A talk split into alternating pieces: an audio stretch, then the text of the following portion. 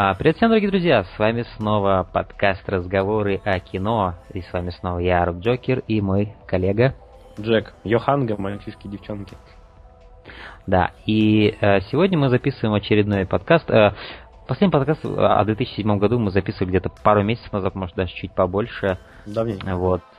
Да, ну это у нас в привычной манере, у нас... Э, не знаешь, мне нравится эта идея того, что у нас подкаст вроде уже так давно он идет, но в нем так до сих пор мало выпусков, и он через такие большие промежутки уходит. Есть что-то в этом интересное, на самом деле. Я слушаю один подкаст, например, где чуваки по одному подкасту в год записывают, но они делают это уже 10 лет.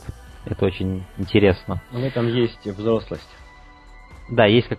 есть что-то в этом, в отличие от других подкастов, которые выходят там еженедельно или ежемесячно мы в сегодняшнем подкасте мы рассказываем о наших топах, топ-10 фильмов 2014 года. Ровно год назад мы записывали, иденти... ну не ровно год, но примерно а, идентичный топ по фильмам 2013 года. Тогда мы сделали 15 фильмов, и это растянулось в огромное просто шоу, которое мне дико нравится, я переслушиваю его, но мне пришлось делить его аж на 4 части.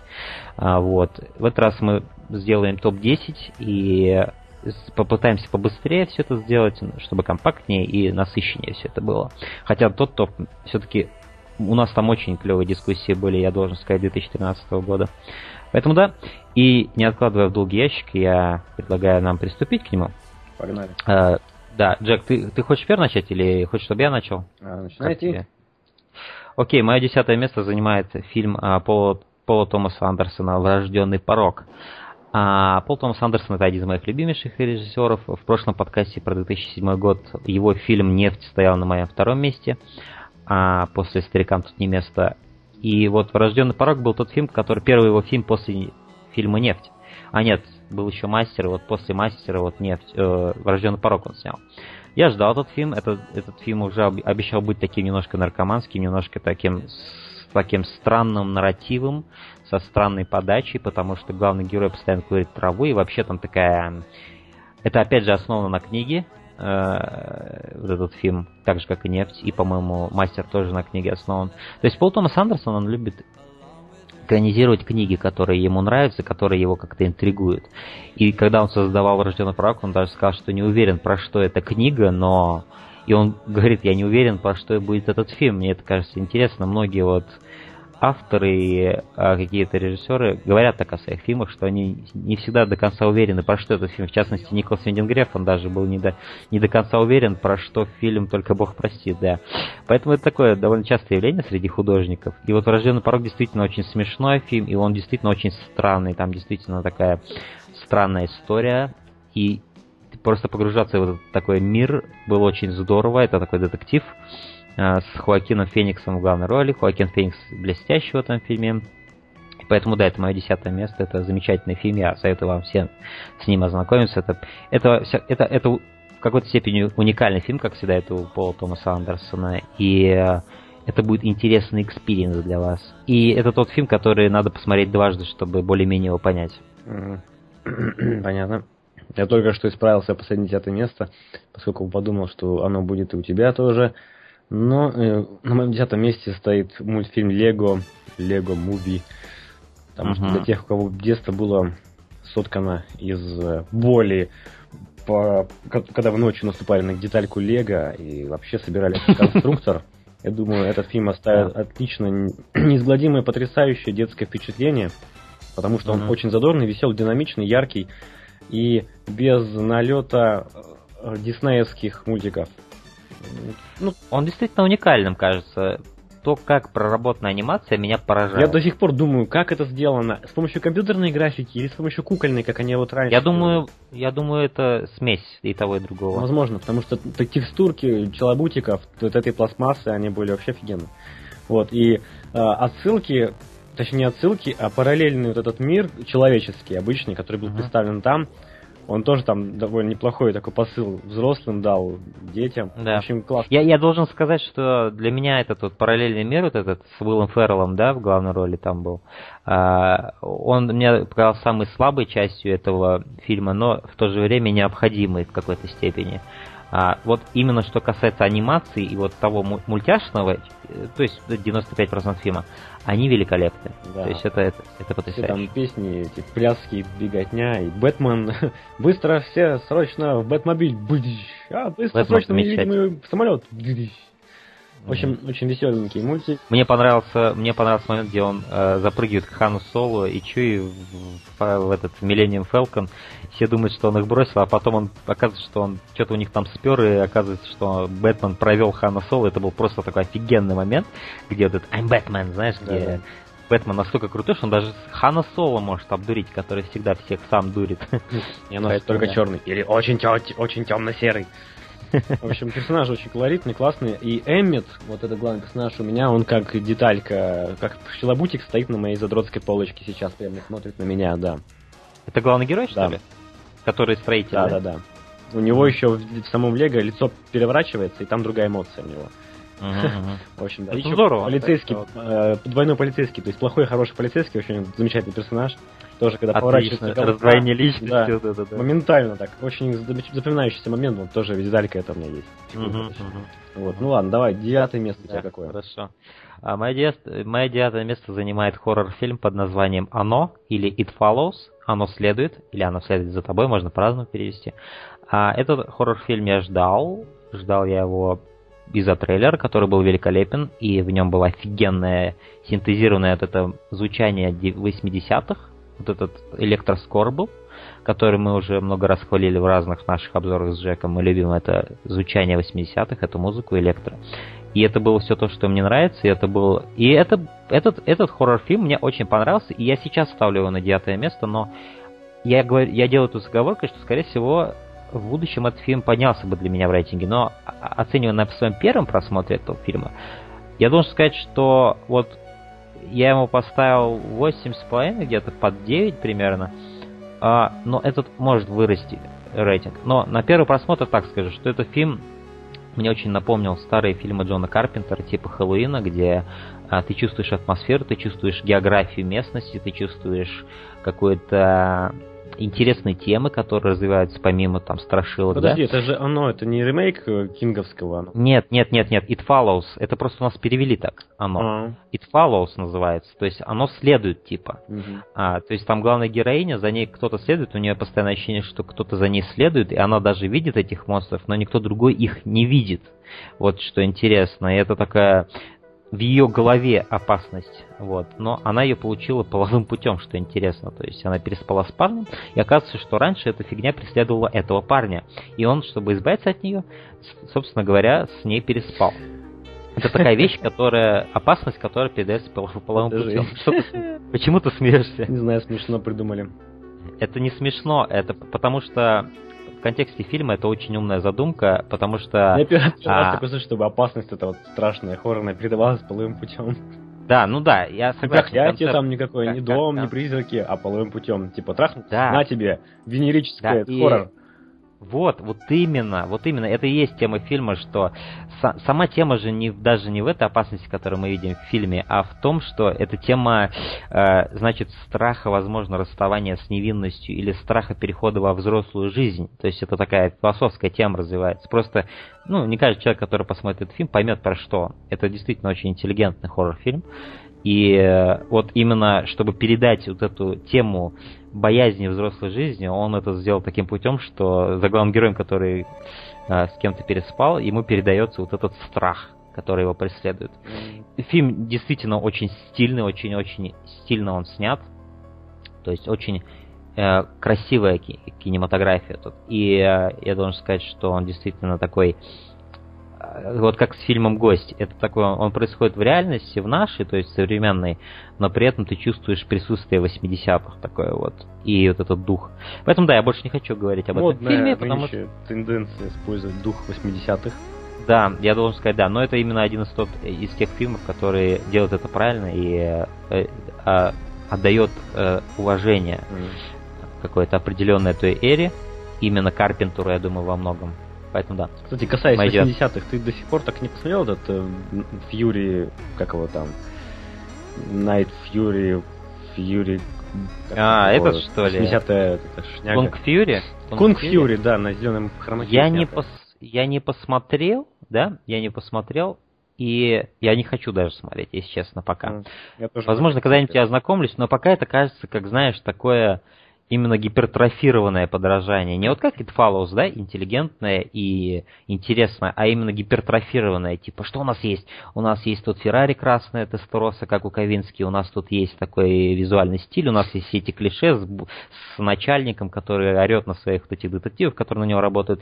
Но пока это все кажется, как будто фильм слишком старается. Это кажется шуткой, а не, не фильм. Возможно, он себя и позиционирует именно как такую шутку, да, но я больше люблю, когда именно если делают амаш в сторону 80, то это как драйв, или как гости, или как оно, то есть It Follows, нежели чем когда как будто это какая-то такая шутка, такая, знаешь, вы, вымученная, какая-то вынужденная, поэтому да.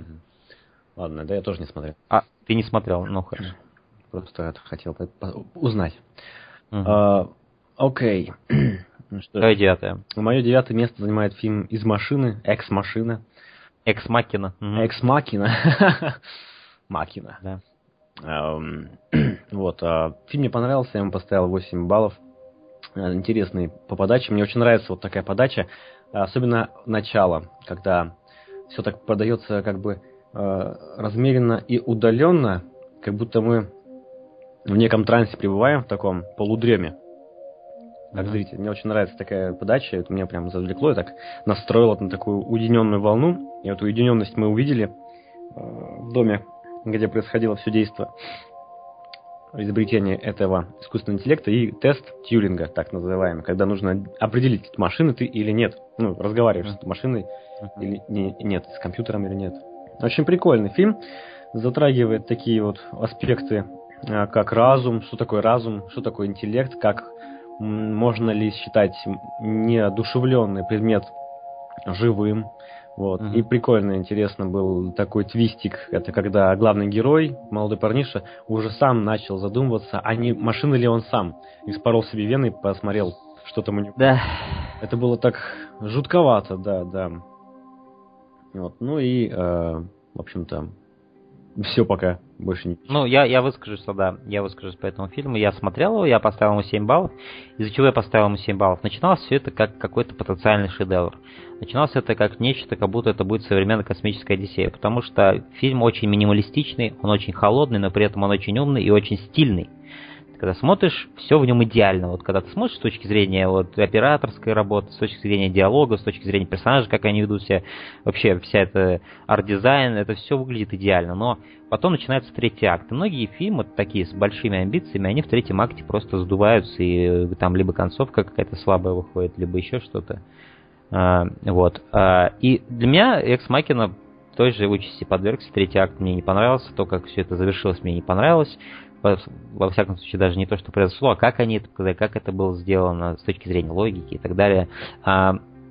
Поэтому да, это, этот фильм мог стать для меня чем-то гораздо большим. Я смотрел первые два акта, я очень-очень полюбил.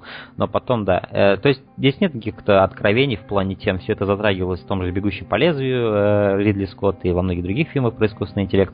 Но именно стиль и подача мне понравились в этом фильме. Я согласен, это отличный фильм. И я рад, что он в твоем топе оказался, потому что этот фильм очень многие отмечают как один из лучших э, в 2014 году. И я, кстати, не уверен, что он, он, он, он действительно 2014 вышел, да? да? Угу, интересно. Я ну, думал, что он 2015. Режиссер, как сценарист тоже здесь выступал. Режиссер такой, мне кажется, вот эта оценка 7 из 10, 8 из 10 наша. Они довольно адекватные, поскольку у него такие фильмы примерно такого же уровня. Вот, например, 28 угу. дней спустя, Пекло, 28 недель спустя, они вот такого уровня. То есть в концовке всегда такие не шикарные, я бы сказал. Но фильмы отличнейшие, на самом деле. Особенно Пекло, я, я помню, отличный фильм. Да, пекло, да, но он немножко, видишь, там тоже третий акт, он немножко в хоррор ушел, что мне не понравилось, я помню. Вот, они вот на это... таком у него уровне каком-то, на едином. Они, видишь, они не возвысились в последнем акте, вот что меня в них не нравится. Mm-hmm. Тоже космическую Одиссею взять, она возвышается по-настоящему в третьем акте. То есть все, что до этого было замечательно, вот третий акт, он просто, знаешь, мейнстрим аудитории просто... Хотя он весь не, не рассчитан под мейнстрим аудиторию, но вот третий акт это вообще... Там вот эти трипы начинаются, вот этот несколько, 10 минут он через вот эти пространства летает, вот эти, да, светящиеся, да. и ты просто понимаешь, что это магия кино, которая не заботится о том, чтобы зрителю это понравилось, она заботится об искусстве именно. И о том, что как, как хорошо, как, чем, как лучше вообще завершить эту историю. Поэтому да, не возвысился... Как лучше для истории, а не как лучше для зрителя, там думал. Да, а в да, машине, да. да, тут было такое, что... Да, да. Тут такой немножко даже пафосный финал был, мне не понравилось. Да, да, чтобы как-то на эмоциях сыграть у зрителя, у обычного зрителя. Да, да. Ну ладно, но... давай перейдем к восьмому месту. Да. Мое восьмое место фильм «Общак» с Томом Харди в главной роли. Это фильм а, по сценарию Денниса Лихейна, который написал сценарий и, по-моему, даже книгу, на которой основался этот сценарий фильма «Остров проклятых» Мартина Скорсеза и э, «Прощай, девочка, прощай» э, Бен Аффлека фильм замечательнейший. Э, оба этих сценария мне дико понравились, вот это что тот, что другой фильм. И вот в этом сценарии он опять... Я даже не знал, что это Лихейн написал изначально, я просто посмотрел фильм, и у него такая сдержанная режиссура, но тоже стильная, в ней главный герой в исполнении Том Харди, такой странный парень с криминальным прошлым, ты не знаешь, э, что он вообще, что у него, в, в чем его прошлое, но ты чувствуешь, что там что-то было, и э, номер Апос, э, замечательный, тут говорит, Джеймс Гандалфини еще живой, э, и весь актерский состав замечательный. И просто мне понравилась именно, во-первых, сдержанная режиссура, она очень стильная, но сдержанная, и и она не пытается тебя как-то чем-то выиграть, ты просто тебе приятно смотреть этот фильм. И э, Сценарий очень здоровский, мне очень дико понравился сценарий, его концовка, которая у Лихейна, как я понял, всегда во всех его книгах и сценариях, она сильная именно концовка, она именно такой твист, который тебя именно бьет. Не, не тот вид твиста, который ты такой, а, они пытаются меня, да, впечатлить, а именно тот вид твиста, который ты молча понимаешь, что тебя впечатлили действительно. И а, «Общак» — это очень умный фильм, очень-очень хорошие здесь сценарии, очень классные диалоги и, и э, сцены с насилием, которых тут мало, но они сняты очень здорово, они запоминаются. Поэтому да, э, более не буду говорить об этом фильме, очень вам советую посмотреть. Я не ожидал, что этот фильм окажется в моем топе, но он, чем я больше о нем думал, тем он больше мне нравился после просмотра. Я думаю, это именно тот такой фильм, тип фильма, который 70% аудитории может даже не заметить, что он вышел в этом году, но его очень даже стоит посмотреть. И Том Харди, как всегда, великолепен в этом фильме. Поэтому да. Понятно. Сегодня тут Бен Аффлека 43-й день рождения. Mm, Поздравим. Поздравляем его, поздравляем, да. Этот парень начинает все более и более радовать меня своей карьерой. Угу. Как-то поздновато, конечно, но ладно. Ну, у всех по-разному, чувак. Mm. А, значит, восьмое место, да? А, у меня mm-hmm. «Грань будущего» с Томом Хэнксом. Ой, с Томом Крузом.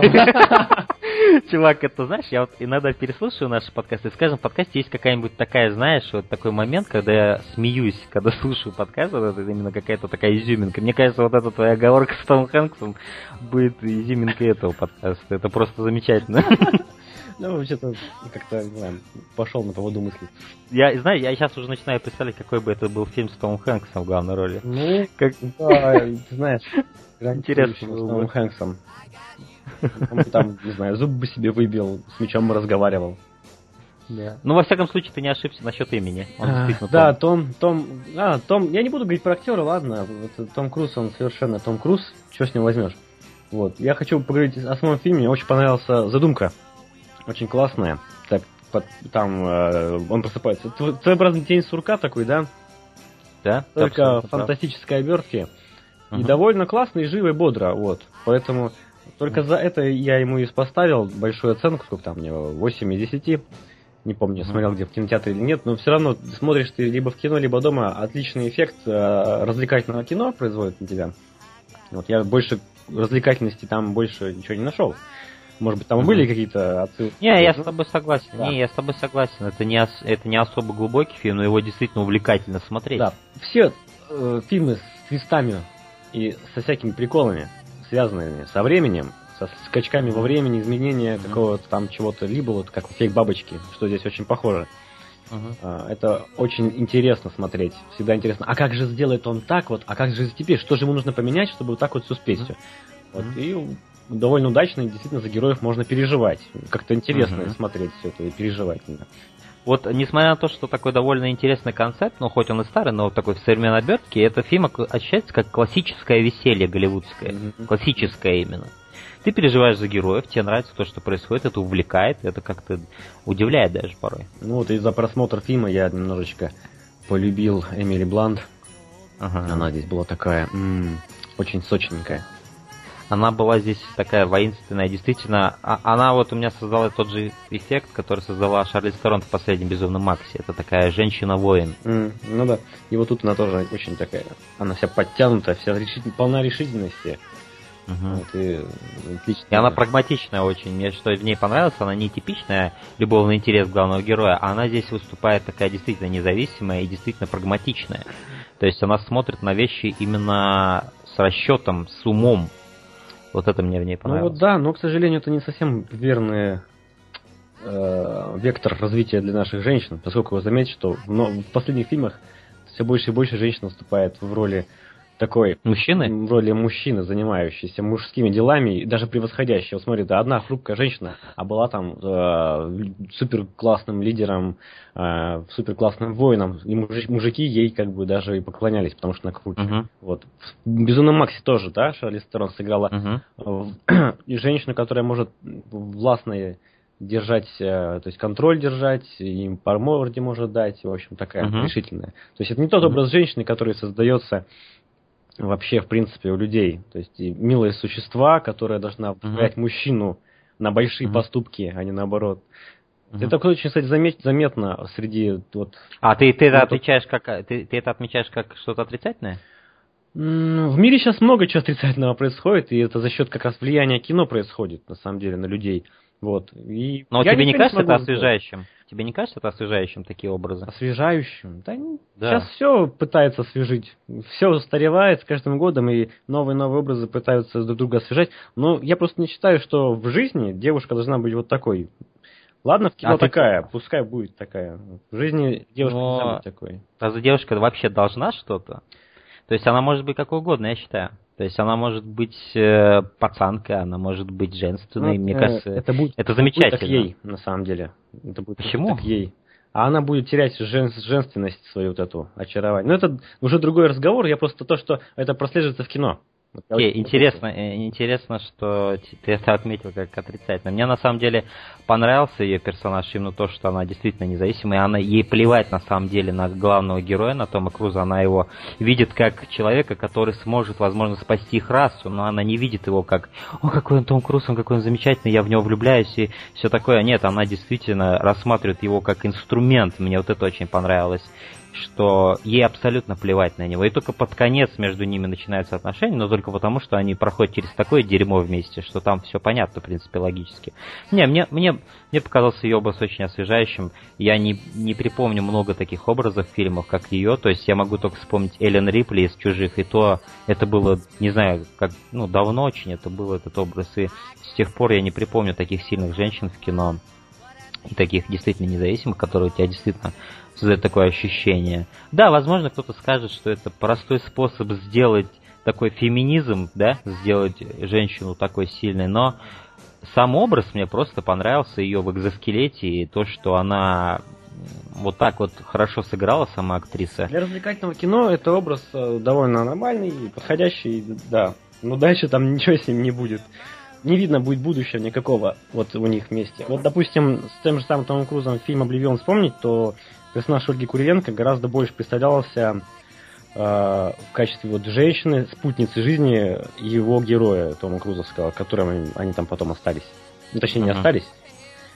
Ну, короче, блин, Я, кстати, не помню, что там в конце там он, они остались или не остались. Он э, якобы пожертвовал собой, но потом он вроде как вернулся, на самом деле, да. Но это его клон вернулся, который был предыдущий. Да, это вернулся его клон. Но все равно, то есть там видно, что у них может быть действительно семья, отношения и будущее нормальное, как мужчины и женщины.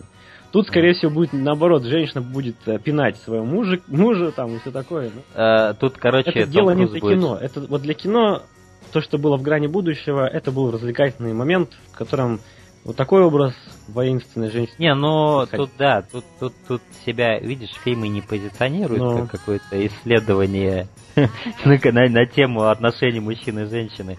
Тут нам действительно показали интересный образ вот такой вот женщины. Так что да. А, окей, это было твое какое место? Это было восьмое место. Хорошо, мое седьмое место. Это фильм «Интерстеллар» Кристофера Нолана. Mm-hmm. А, я помню, после первого просмотра этого фильма поставил фильму 9,5 баллов. что сейчас я, конечно же, заби... ну, забираю, так скажем, назад эту оценку, потому что со временем я чем я, я много думал об этом фильме после просмотра, потому что что, что о нем не говори, да, многие говорят фильм говно, а другие говорят шедевр, но что ты о нем не говори, нельзя отрицать, что этот фильм оказывает эффект.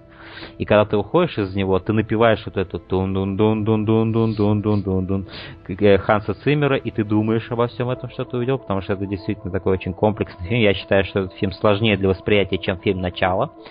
И я буквально вчера его пересматривал, этот Интерстеллар. Впервые я его пересматривал, чтобы уже точное свое мнение о нем сложить. Я уже три раза пересмотрел. Вот, поэтому я, я посчитал, было бы несправедливо мне сегодня говорить об этом фильме и не пересмотреть его хотя бы один раз. Вчера я его пересмотрел, хотя и в первый раз, в принципе, его понял, можно сказать, почти полностью. И я должен сказать, что это фильм, в котором есть не по-настоящему великие моменты, но как целый механизм, как кино, он очень часто не работает. Он, он часто стреляет в холостую, он часто. Ты, ты часто слышишь, как будто с тобой Нолан разговаривает, а не персонажи. Ты чувствуешь, что эти актеры просто говорят то, что тебе хочет сказать Нолан. Это знак не самой хорошего сценарской работы. Там, где надо было промолчать, фильм тебе пытается что-то разжевывать. А, там, где тебе надо пространство для воображения, фильм ограничивает тебя своими формулировками. Поэтому вот именно «Космическая Одиссея» Кубрика так хороша, потому что в ней почти нет ди- диалогов. Там все, все эти великие идеи рассказываются тишиной, рассказываются визуалом, потому что кино — это визуальное, ви- визуальное искусство. Вот меня поражает, как, как много диалогов в Интерстелларе. Их просто неимеренное количество. Персонажи постоянно разговаривают, постоянно умными именами и речами все это делают, абсолютно не похожими на действительно настоящий разговоров обычных людей.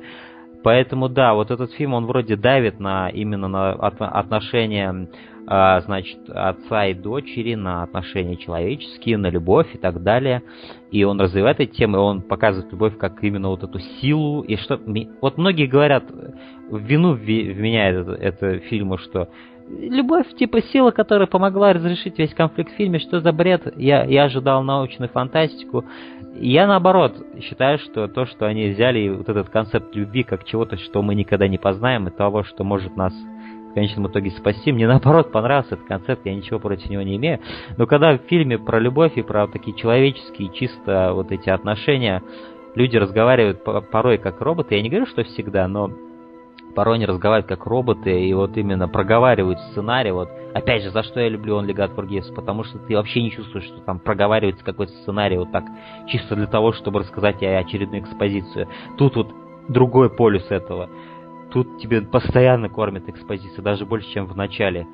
И постоянно они объясняют друг другу что-то, и научным языком часто это делают, и ты просто не... Ну, это не... Очень холодное кино, несмотря на то, что оно хочет рассказать теплую и жизненную... Да там же ученые человек... сплошные летят. Ты что хотел от ученых, не научных? Ну, я не хотел смотреть праймер, и они разговаривали так, что аудитория просто не понимает зачастую, что они говорят.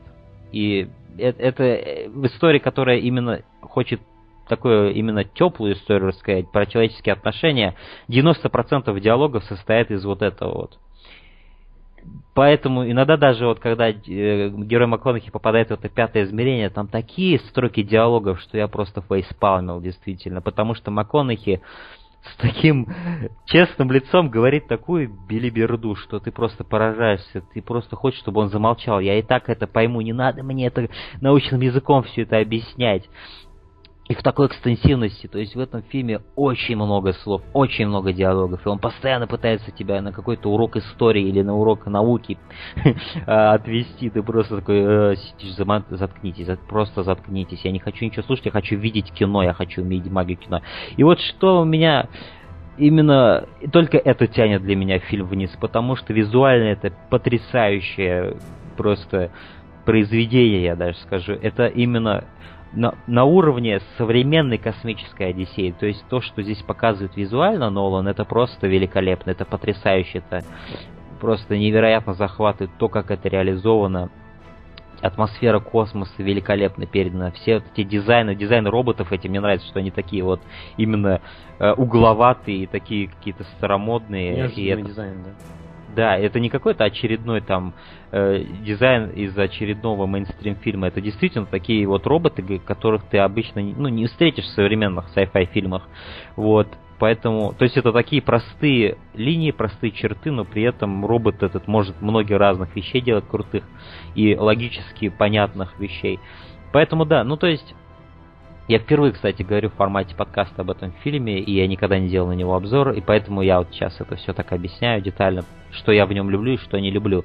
Вот именно на уровне вот арт-дирекшена, на уровне режиссуры, на уровне визуальной, это вот высшее, что может быть вообще.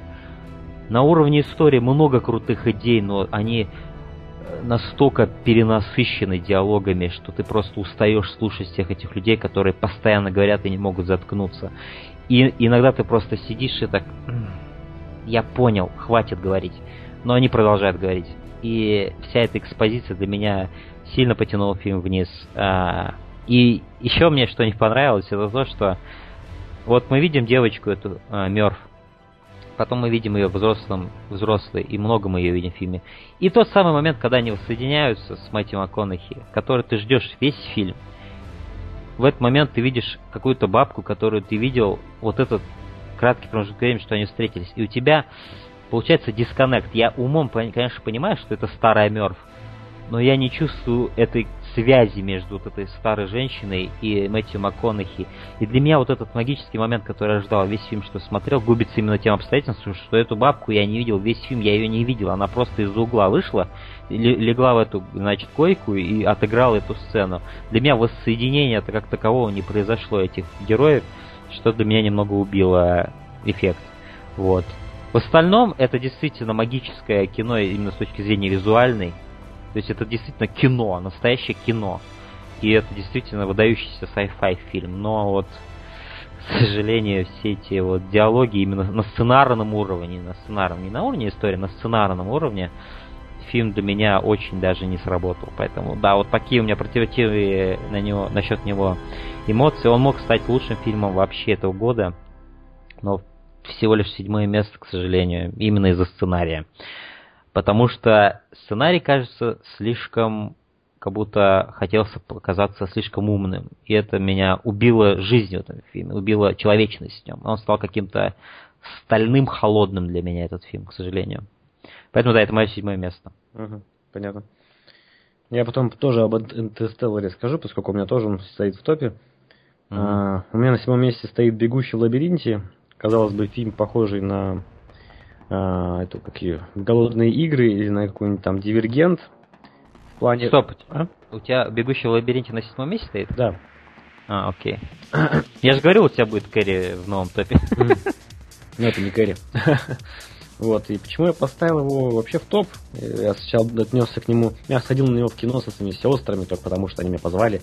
Я смотрел на постер и видел, что да, это фильм будет про подростков, которые там какой-то фигню страдают в будущем.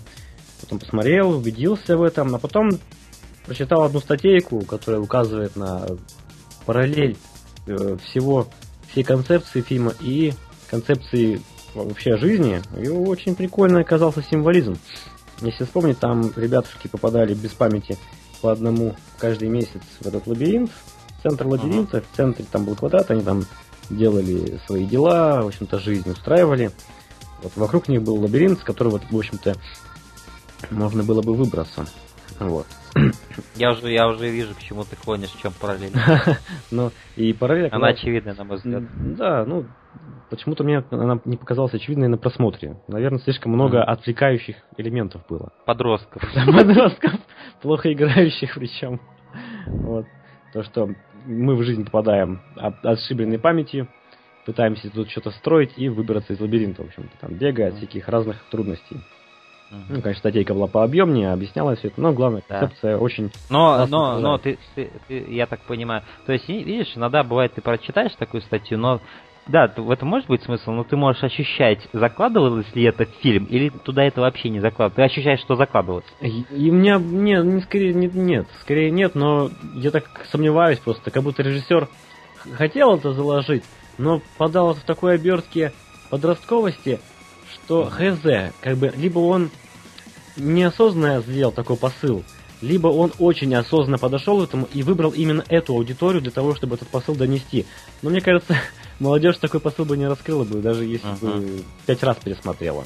Это uh-huh. для молодежи нужно делать гораздо другими методами чтобы понять, чтобы объяснить им, как вообще там что устроено и для чего им нужно здесь, в этом мире А молодежь жить. не хочет ничего, как это не делано. Ничего. Сейчас молодежь по другим маленько влиятельными структурами находится.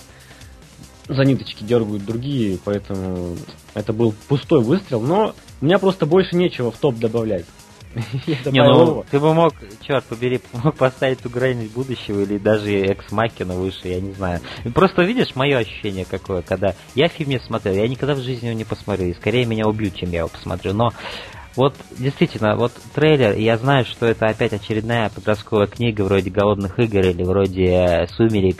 Опять молодежь, опять вот эти вот актеры, опять... Э... Ну это все настолько одинаково смотрится. Ну. Это просто в другой обертке то же самое тебе подают. Ну в этот раз это лабиринт, в тот раз это были «Голодные игры», где дети друг друга убивали. В третий раз это еще там оборотни и вампиры. И ну, все это как-то ванильно, все это как-то блестки эти везде, не знаю. Вам Дивергент это гораздо хуже. Вот если сравнивать Дивергент, на одной полке, то Дивергент это пипец. Я даже не смотрел, но я смотрел обзор Бэткомедиана. Э, я, я, да. я, я, я, я тебе скажу, что я смотрел фильм, но потому что я был в гостях, там нечего было делать, и шел по телеку Дивергент, я подумал, что ты, когда я еще посмотрю Дивергент? Нет, я просто подумал, что ты, я же никогда сам не включу этот фильм. И от нефиг делать, я просто посмотрел его, 70%, первые 20%, 30% фильма я пропустил, но там как раз все начиналось именно с того момента, вот, где я его поймал, фильм, до конца его досмотрел, это абсолютный мусор, абсолютнейший мусор, я, это один из худших фильмов данного года для меня. Да, но, опять же, вот, ну, бегущий лабиринт, я уже по постеру все понял, и нет, нет. Простите, да. Ну, никогда. Я обращаюсь только к слушателям, потому что слушатели могут быть разные, думаю. Лучше выберите уж бегущий лабиринте, чем, не знаю, чем горько. Потому что я знаю, Интерстеллар вы не осилите, э, потом Only God Forgives вы вообще не знаете даже, потому что слушатели. И Birdman вы тоже наверняка не поймете ни хрена, потому что ну, тупые. Я, я... Бегущий в лабиринте, думаю, для вас будет нормально. Нет, я бы не стал наших слушателей все-таки так э, до плинтуса, до уровня такого вбивать. Да нет, а. не, не будет ни одного слушателя, который подумает, я тупой. Не, я не тупой, я не из тех слушателей этого подкаста.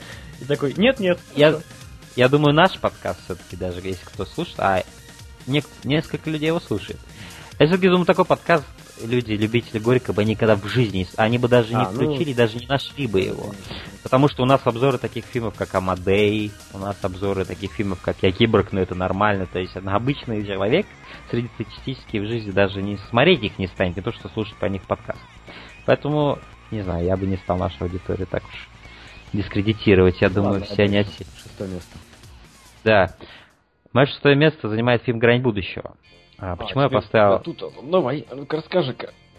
Да, «Грань будущего» это... Вот, опять же, вернемся к Интерстеллару. Много как же ты ниже Интерстеллар поставил, чем «Грань будущего», что за абсурд? А, видите ли, я как смотрю на фильм? Я смотрю на фильм, чего он хочет добиться и как он этого добивается. Я этого уже много раз говорил, в том числе и тебе, Джек, в разных переписках. То есть я смотрю на хоррор с точки зрения того, на что, что он хочет добиться, и я вижу, если он этого добивается, в соответствии с этим я уже его оцениваю. Вот, поэтому я к разным жанрам подхожу с разными требованиями, потому что это так и надо делать. Разные жанры добиваются разных вещей. А, а, Интерстеллар это был такой именно а, история про вот эту именно человеческую историю, но с научными элементами, да. И в конечном счете научные элементы в ней задавили человеческую историю, хотя человеческая история вроде как бы на первый план всегда выставлялась. Нам очень много показывали именно слезы МакКонахи, его дочь, флешбеки и все такое. Интерстеллар не сработал на, на этом уровне. То, что хочет сделать Гранд Будущего, она делает практически идеально. Это День сурка с sci-fi элементами, с охрененным, просто охрененным экшеном, с практическим экшеном, без... Ну да, компьютерная графика тут применяется только когда вот эти вот э, осьминоги, эти монстры. Но все, что касается взрывов, когда герои отлетают в разные стороны, падают, земля сыпется, там конструкции, дом взрывается, все это практические эффекты, что очень, очень редко в наше время. И «Грань будущего» — это действительно фильм, который ощущается как именно старомодный фильм 80-х, где все дело с практическими эффектами, но при этом это современный фильм, и это День сурка, потому что а, а концепт Дня сурка, он охрененен. И э, этот фильм ощущается даже как видеоигра, где главный герой умирает, он потом загружается в последнее сохранение и проходит... А мне, как геймеру, а я геймер, это очень близкая тема. И в формате фильма я ничего лучше не видел, чем «Грань будущего», чтобы исследовала вот эту механику того, что главный герой умирает, но может возрождаться использовать свой опыт. Он, он, он физически такой же слабый остается, но свой опыт он может использовать против этих всех э, существ на логическом уровне, если вот именно разбирать прям, вот знаешь, до уровня логики и всего, что происходит в фильме, в этом фильме куча логических дыр. Но для этого это абсолютно не важно, потому что в данном фильме это не важно. Он показывает именно больше экшен, он показывает именно саму просто идею дня сурка. И показывает он это здорово, стильно и очень эффектно. И опять же, третьяк для меня просел, хотя и третьяк мне понравился, но самый финал для меня показался не особо удачным, где главный герой выживает в итоге. Мне показалось, было бы лучше, если бы он погиб, и это было бы все гораздо сильнее, интереснее, и в этом есть даже логическая дыра в том, что он выживает в конце. Я не буду вдаваться в подробности, почему это логическая дыра, но это логическая дыра. А, но именно, да, действительно на уровне спектакля, на уровне того, как это снято, какая энергия, какой юмор в этом фильме, какой главный герой, что он слабак, что мне понравилось. Том Круз всегда играет идеальных а, просто солдатов, идеальных бойцов, э, супер храбрых. В этом фильме он трус, который вообще не хотел туда попадать и попал туда вообще как дезертир. Мне это понравилось. И то, что он прогрессирует, это, э, знаешь, такое именно параллель с игроком, который впервые играет в игру и вообще нуб в ней. И он становится в конце концов ветераном и проходит всю игру полностью много таких интересных параллелей и просто действительно эффектные образы, офигенные эти экзоскелеты мне понравились и именно экшен очень-очень изобретательный в этом фильме, он практически, вот это мне в нем понравилось. И опять же, э, опять же, Эмили Блант великолепна в этом фильме, она очень здоровская. Поэтому да, э, это мое шестое место, я провел отличное просто время за этим фильмом, и я вот то, что он хотел мне дать, он дал мне просто идеально в полную силу, в полный рост. Это один из лучших экшен-фильмов за последние несколько лет, я считаю. Поэтому да, это, это мое шестое место, да. Оки-доки. Теперь твое шестое место. А у меня шестое место занимает э, довольно странный фильм для э, широкой аудитории. Я начало. Вот mm. Майкл, Майка Кэхилла. Такой вот Майкл О, кстати, я от него еще и другой фильм смотрел, надо же. Какой? Э, Другая земля. Вот. А. Фильму я поставил 9, вообще, потому что мне очень нравится тематика. Я давно ждал этот фильм, когда я только увидел, mm-hmm. что это будет. Э, фильм был о том, как у парня случайно встретившего девушку, у, а, господи, у, атеиста, ученого микробиолога, встретившего девушку, случилось горе, он девушку потерял, и, в общем-то, был убит горем uh-huh. своим вот этим вот неверием ни во что, и вообще ужасно просто, ужасно страдал. Потом неожиданно он встретил глаза, такие же глаза, и начал их искать. Э, абсолютно такие же глаза какой-то девушки оказались у э, маленькой девочки из Индии. Вот, и он начал проводить небольшое исследование, поехал в Индию, и там все, в общем-то, и красиво закончилось. То есть суть фильма в том, что а, фильм пытается нам донести идею реинкарнации, вот что я uh-huh, да. uh-huh. И он довольно неплохо преподносит без э, обертки экшена вот этого вот сумасшедшего и прочей билиберды, которые он пытается нам навязать. Вот такой фильм довольно нерасторопный, приятно смотреть. Актеры играют очень реалистично и жизненно. Это вот точно можно сказать. Диалоги такие жизненные, все так смотрится, как со стороны. Очень легко, так непринужденное. И переживания э, неподдельные. Вот. А. Там в главной роли Майкл Питт, если я не ошибаюсь. Майкл из, из, из, из, из забавных игр. Да, да, да, да, да. Вот. Он так, кстати, так пассивно играл, ну, точнее, как бы он играл такого человека, пассивного. Хотя, когда он был, находился в отношениях с этой девушкой, потрясающая любовь, и она для него мир открыла, такой более подвижный, яркий и насыщенный. Она потому что была совершенно не атеистична и маленько из другого мира, то есть вот такая mm-hmm. противоположность. Пыталась ему открыть как бы глаза на мир, что не все так безжизненно, как он, как ему кажется, что mm-hmm. там все дела, все, там разные вещи происходят, надо радоваться этому. Разные ритуалы с ним проводила. В общем, достала его со дна. Вот. Поэтому фильм очень интересный. Для тех, кто вот увлекается тематикой различной, вот хочет как-то посмотреть на мир под другим углом, который для себя открывает новые грани мира. Это будет интересная такая. Ну, это я бы не назвал, не назвал это фантастикой, хотя для жанра это, конечно же, фантастика будет. Но на самом деле это очень даже реалистично. Ну, кро- кроме, кроме идеи реинкарнации, что-то есть фантастическое в этом фильме вообще? Нет. Или это более такая определенная именно история? Это показано как обычная, все как обычная история, то есть в обычном мире ну, все, все происходит, ясно, да. Ясно, ясно, ясно. Ну, поэтому да. А, поэтому тут и не было экшена, который ты что-то так хочешь прям это дискредитировать как форму искусства, мне уже кажется. Нет, то есть не то же экшен, а, слово, наверное, не то подобрал, как бы. Я, я, я понял, Да. типа динамики такой слишком надрывной нет, да? То есть это Да, более спокойно. показано. плевались в экран, говорили, смотри, реинкарнация Да, да, да. существует. Я понял, без я этого, понял. да. Вот теперь я понял, о чем. И и, и меня радует, что ты именно это имел в виду. Вот все-таки русское слово, оно, как вот его повернешь, вообще можно по-разному понять. Теперь я понял, о чем ты, и я Поэтому с тобой согласен. с русскими общаться лично. Если ты что-то переписываешься, ты Да, ты можешь вообще не понять, о нужно чем обязательно ставить смайликов 6, чтобы уточнить эмоцию. Короче, смотри, э, да, я понял, о чем ты. И я с тобой согласен. Многие фильмы сейчас, пытаясь донести, возможно, даже хорошие идеи, слишком перебарщивают с тем, чтобы завлечь зрителей какими-то невероятными вещами. И типа, да, как ты сказал, реинкарнация существует. То есть, на самом деле, я начал вот этот фильм с этой обмолвится. Я посмотрел за весь год, я не знаю, ну, 51 фильм. Ну, именно 2014 года, который вышел фильм, да? Я начал я не смотрел. Но я планирую его посмотреть, потому что мне любопытен Майкл Питт, и мне любопытно вообще ознакомиться с этим фильмом. Я о нем слышал просто хорошие вещи. Поэтому да. Ну, хорошо. Я Меня, ещё- правда, я так то- опечалил это, комментарий Павла, нашего общего знакомого, когда он, э, я имею в виду Утыча, э, он написал мне там, да сразу по трейлеру можно было понятно, видно, что это фильм говно. Ах, Я просто прикрылся фейспалмом и... Э, Па- сказать? Павел, Павел, он опечалил меня уже давным-давно, поэтому я с ним уже давно не общаюсь, собственно говоря, Ну, чтобы не было подобных эксцессов.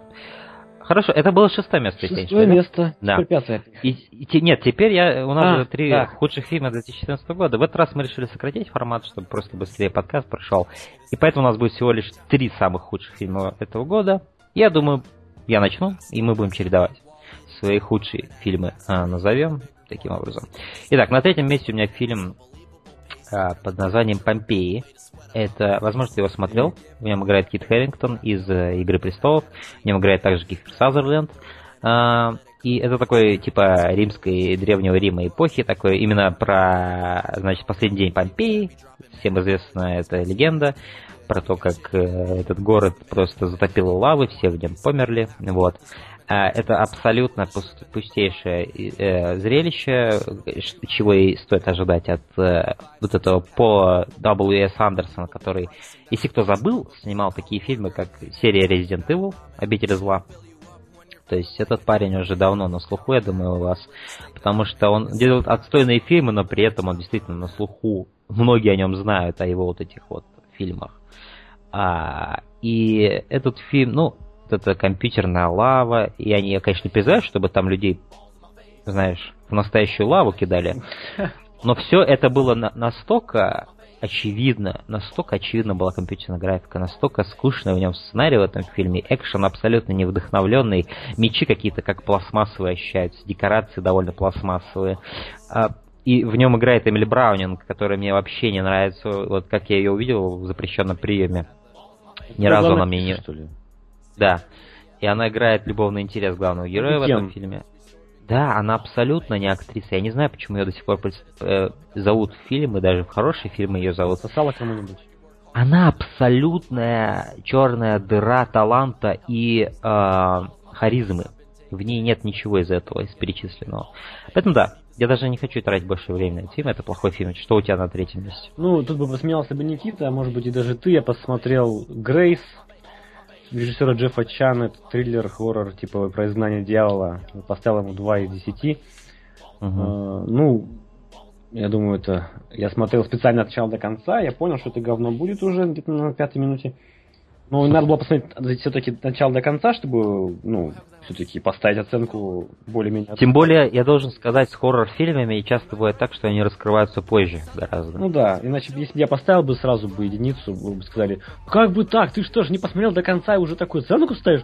Ах, ты нехороший человек. Вот, я посмотрел до конца, это был э, фильм типа, ну, короче, для слепых, безвкусных э, людей, которые смотрят любой хоррор ради, ну, чтобы посмотреть на телочку, там, которая... Там, кстати, там... есть телочка? Ну, она в самой главной роли телочка, якобы демоном пораженная, дьяволом. Единственная фишка в фильме, которую я бал поднял, это то, что все происходит из ее глаз, как бы. Mm, Это как в маньяке? Чего? Как в маньяке?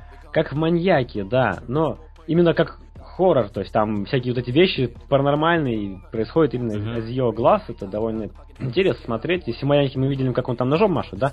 Mm-hmm. Это понятно. А тут мы видели, Или как зубы да? выковыривают из рака а, и прочая хрень. Короче, все глазами девушки уже. Ну, это довольно забавно, прикольно, но все остальное это полный бред, дикая хрень, отстой, и сырое говно капибары. Угу. Все. Окей. так, ладно. На моем втором месте фильм «Драйвер на ночь». Я не помню, как он называется в оригинале. Это фильм Джо Карнахана, который снял «Козырные тузы», который мне очень нравится фильм.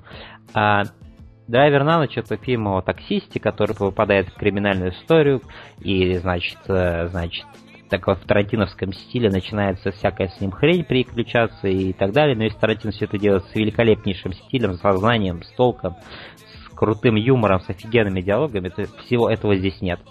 Здесь есть просто претенциозная, претенциозная такая, знаешь, на грани комедия, где вот такие на грани шутки, на грани какие-то такие э, моменты именно. Это абсолютно, абсолютно бесталантливо, без, без, без, без нет харизмы у этого фильма, нет какой-то честной именно харизмы, которая нужна, чтобы делать такие фильмы. Здесь ты видишь именно такие помои, которые на тебя выливают, разноцветные. Вот. И я фильм хотел... Я 70% фильм посмотрел, мне настолько дурно стало, что я хотел выключить, но я понял, что я, я просто сторонник идеи, эмо, э, идеи того, что ты не можешь поставить оценку, пока не посмотрел фильм полностью. И я решил, окей, я должен этому а фильму поставить плохой. смотреть Потому что я говорю, это режиссер Джо Карнахан, который снял «Козырные тузы». Это а. офигенный фильм, мне он очень нравится. А, здесь также играет Джессика Альба, что тоже для меня плюс, я люблю ее. А, поэтому да. Э, и Патрик Уилсон, кстати, против которого я тоже ничего не имею. Хороший актер. А, и все оказалось очень-очень-очень-очень плохо. Я поставил 4 балла, и но я просто, да, я знал, что ты должен плохую оценку поставить, но для этого мне нужно было досмотреть. Я досмотрел и только убедился в том, что этот фильм полная какашка. Ясно. У меня дальше идет пирамида, это тоже хоррор в стиле псевдокументалочки. Вот, когда я досматривал уже вот эти последние остатки псевдокументалок, а, за которым я еще как-то следил более-менее. Наконец-то вышла пирамида, наконец-то я посмотрел. Ребятушки пришли докапываться до какой-то пирамиды новой в этом в Египте вот нашли uh-huh. что-то, полезли там с роботами, с камерами и вообще такие все офигенные, классные, да-ля-ля. И даже там прям такие братско-сестринские отцовские отношения, кому они в жопу сдались, в общем-то. Вот они полезли туда, и там началось происходить в вакханале логики главных героев, бред, хрень, неинтересно. 4 из 10, антураж там более-менее нормальный, а в остальном ну, вы поняли. Ясно. Так, ну окей, мое первое место это Великий Уравнитель с Дензелом Вашингтоном. Э, я даже не знаю, что сказать об этом фильме. Честно говоря. В нем один из самых... Пафос, пафос там, пафос. Там везде пафос. Даже Вашингтон, ты что, он только посмотрит на тебя и своим голосом очарующим очарует. И там один из самых претенциозных злодеев, что я видел вообще в кино. И именно претенциозно в том, что он хочет казаться крутым и серьезным, и опасным, но выглядит именно как будто это актер играет э, опасного именно такого, э, значит, э, суперсерьезного такого чувака, который страшнее сатаны. Все это очень неубедительно. И я даже знаю, этот фильм был, во-первых, очень скучный, и он очень был очень пафосный, опять же. И он был скучно снят, и а, Мне в нем понравилась только одна сцена, самая первая сцена, где Дензел Вашингтон рассчитывает, как он убьет всех людей в офисе, каком-то, какого-то там этого Это авторитета. Холмса. Да, но Окей. вся вот эта, да, да, да. И это было хорошо сделано, но все после этого было либо повторяло эту фишку с Шерлоком Холмсом, либо просто было скучно. И вся эта их история с этой э, Хлоей Грейс Морец, которая, по-моему, только в первом акте фильма есть, а ее маркетили как, как будто она там Я вообще не понимаю, что она там делает, Хлоя Грейс Моррис. Ее на Да, образе ну просто- проститутки абсолютно... Лучше взяли Ольгу Куриленко опять. Не беспроигрышный вариант. Кстати, да, это, знаешь, это была бы такая трилогия проституток для нее. То есть, хи- хи- это и был бы Хитман, это был бы Макс Пейн, и это был бы именно Великий Уравнитель, Эквалайзер. А, я вижу в этом хорошие идеи какие-то там, да, вот с этим чуваком, который в конце превращается почти в комиксного героя такого, где он будет теперь мстить за всех в этом городе, потому что он, типа, раньше был каким-то супер крутым военным, потом он завязал. Да, Да, да. не промахивается. Вообще крутой, всегда знает. Там, и книжки умный читает еще ночью. Да, да. Это, знаешь, такой, это именно такой комиксный персонаж. Да, да, да, степени. И а, вообще этот фильм изначально должен был делать Николас Винегреф, который снял Драйв. И вот в его руках это был бы великолепный фильм. Я вижу, как его уникальный стиль, его уникальное видение просто вот эту историю могли бы возвести на такие высоты. Но у нас тут Антуан Фукуа, по-моему, довольно хороший режиссер, но он снял абсолютно проходной фильмец. Наверное, «Великий не надо Уравнитель». было ему, наверное, просто это. Вот он сел, говорит, на, вот снимай вот это. Ну ладно, давайте снимем.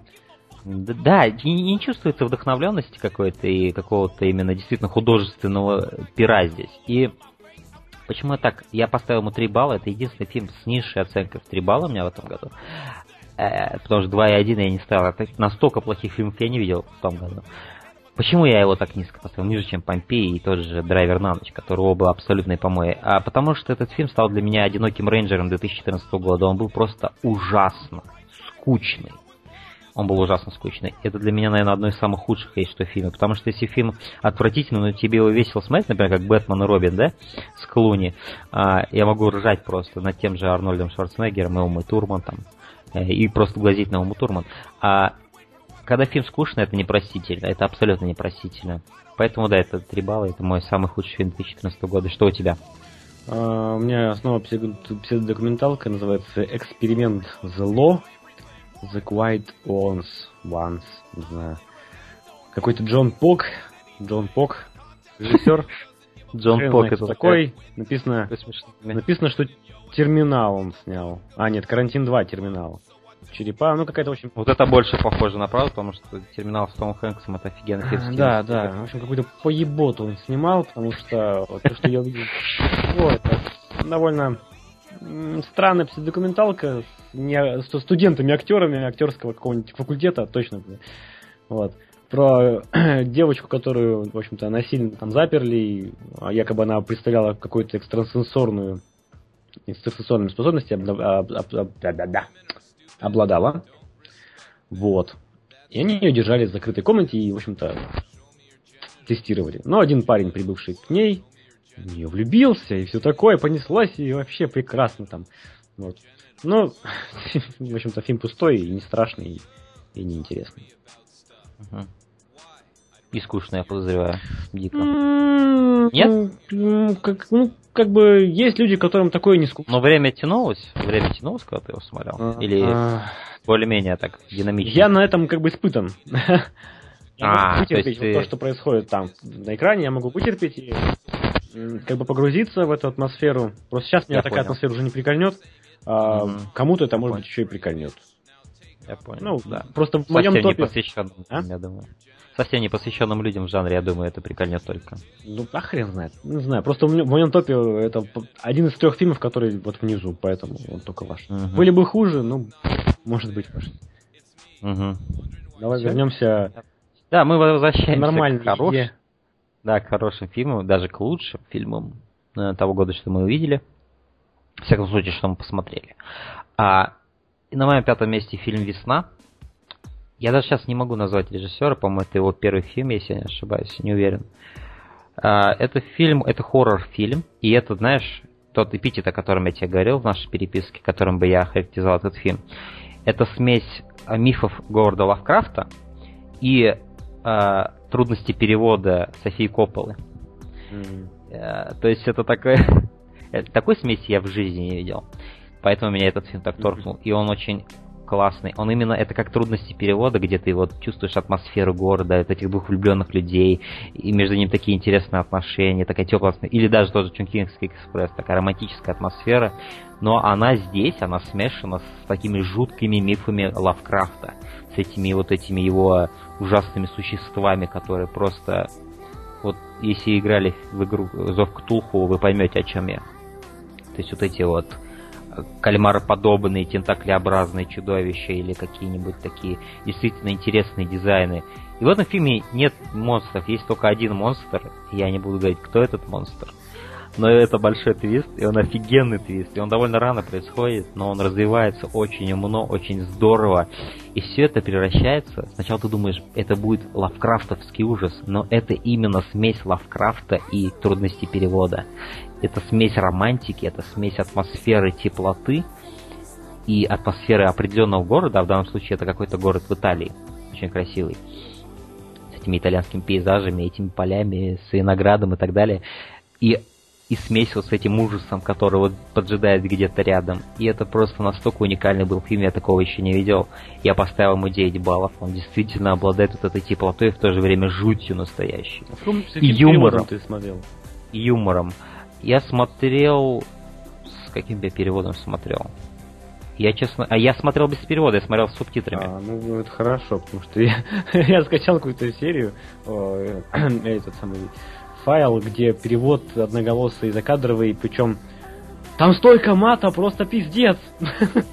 Я просто сейчас, наверное, перекачаю с другим как-нибудь, лучше субтитрами, потому что это слушать э, нереально.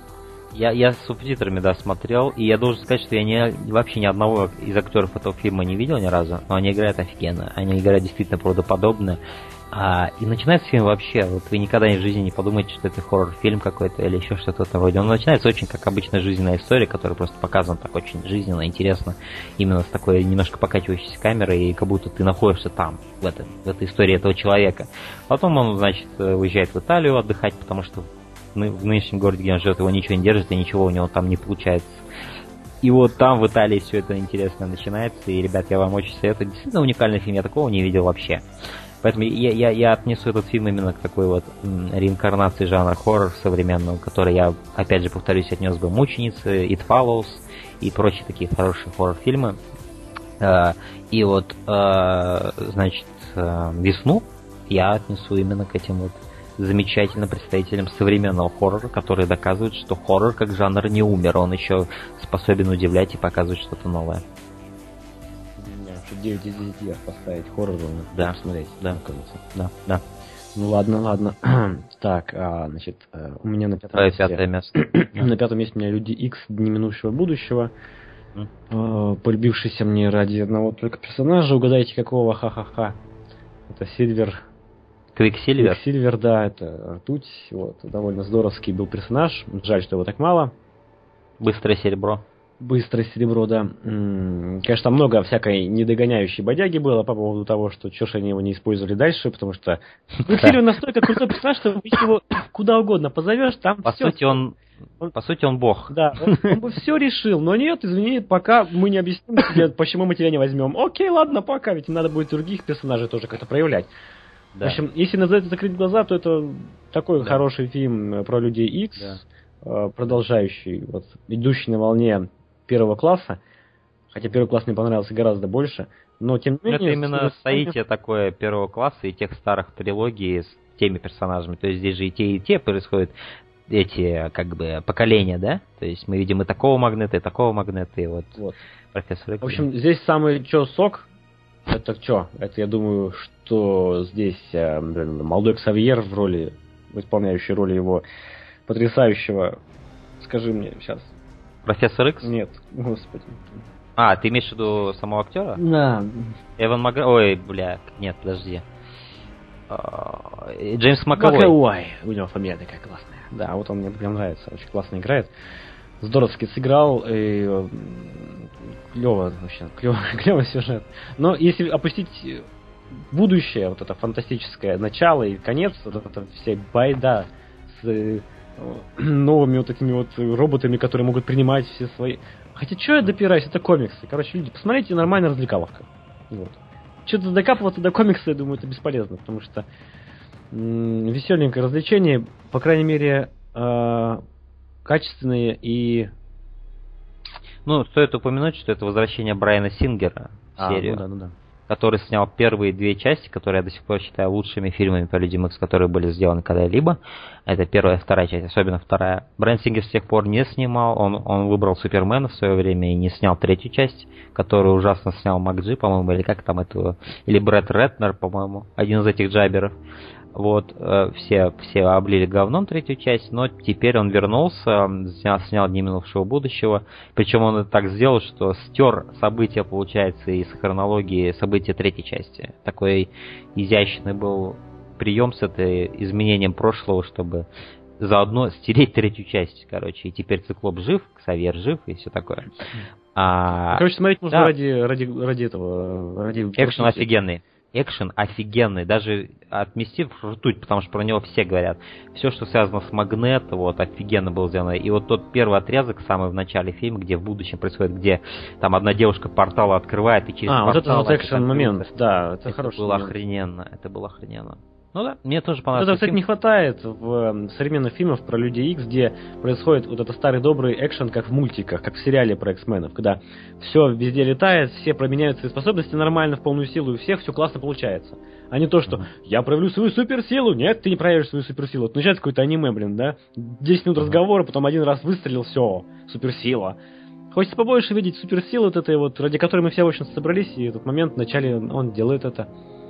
Я бы сказал, да, главное, что мы хотим, а это изобретательного именно применения, а не какого-то тупого. И вот этот момент с порталами для меня показался очень изобретательным, очень эффектно сделанным. И он, знаешь, важен, потому что он задает тон тому, какой, как ты будешь воспринимать фильм дальше, с каким настроением ты его будешь смотреть. И когда ты видишь что-то офигенную сцену с порталом, ты такой, да, Брайан Сингер вернулся к Людям Икс, наконец-то, сейчас теперь мы увидим хороший Люди Икс. Не, э, первый класс офигенный фильм, я согласен. Да, но вот... Первый класс там Магнета, вот я просто влюблен в образ Магнета да. в первом классе. А здесь и, и, и, и, Не, мне и Магнет, и Профессор Икс очень понравились оба Ксавьер. Э, Маковой офигенно играет. Ну да, да, Маковой.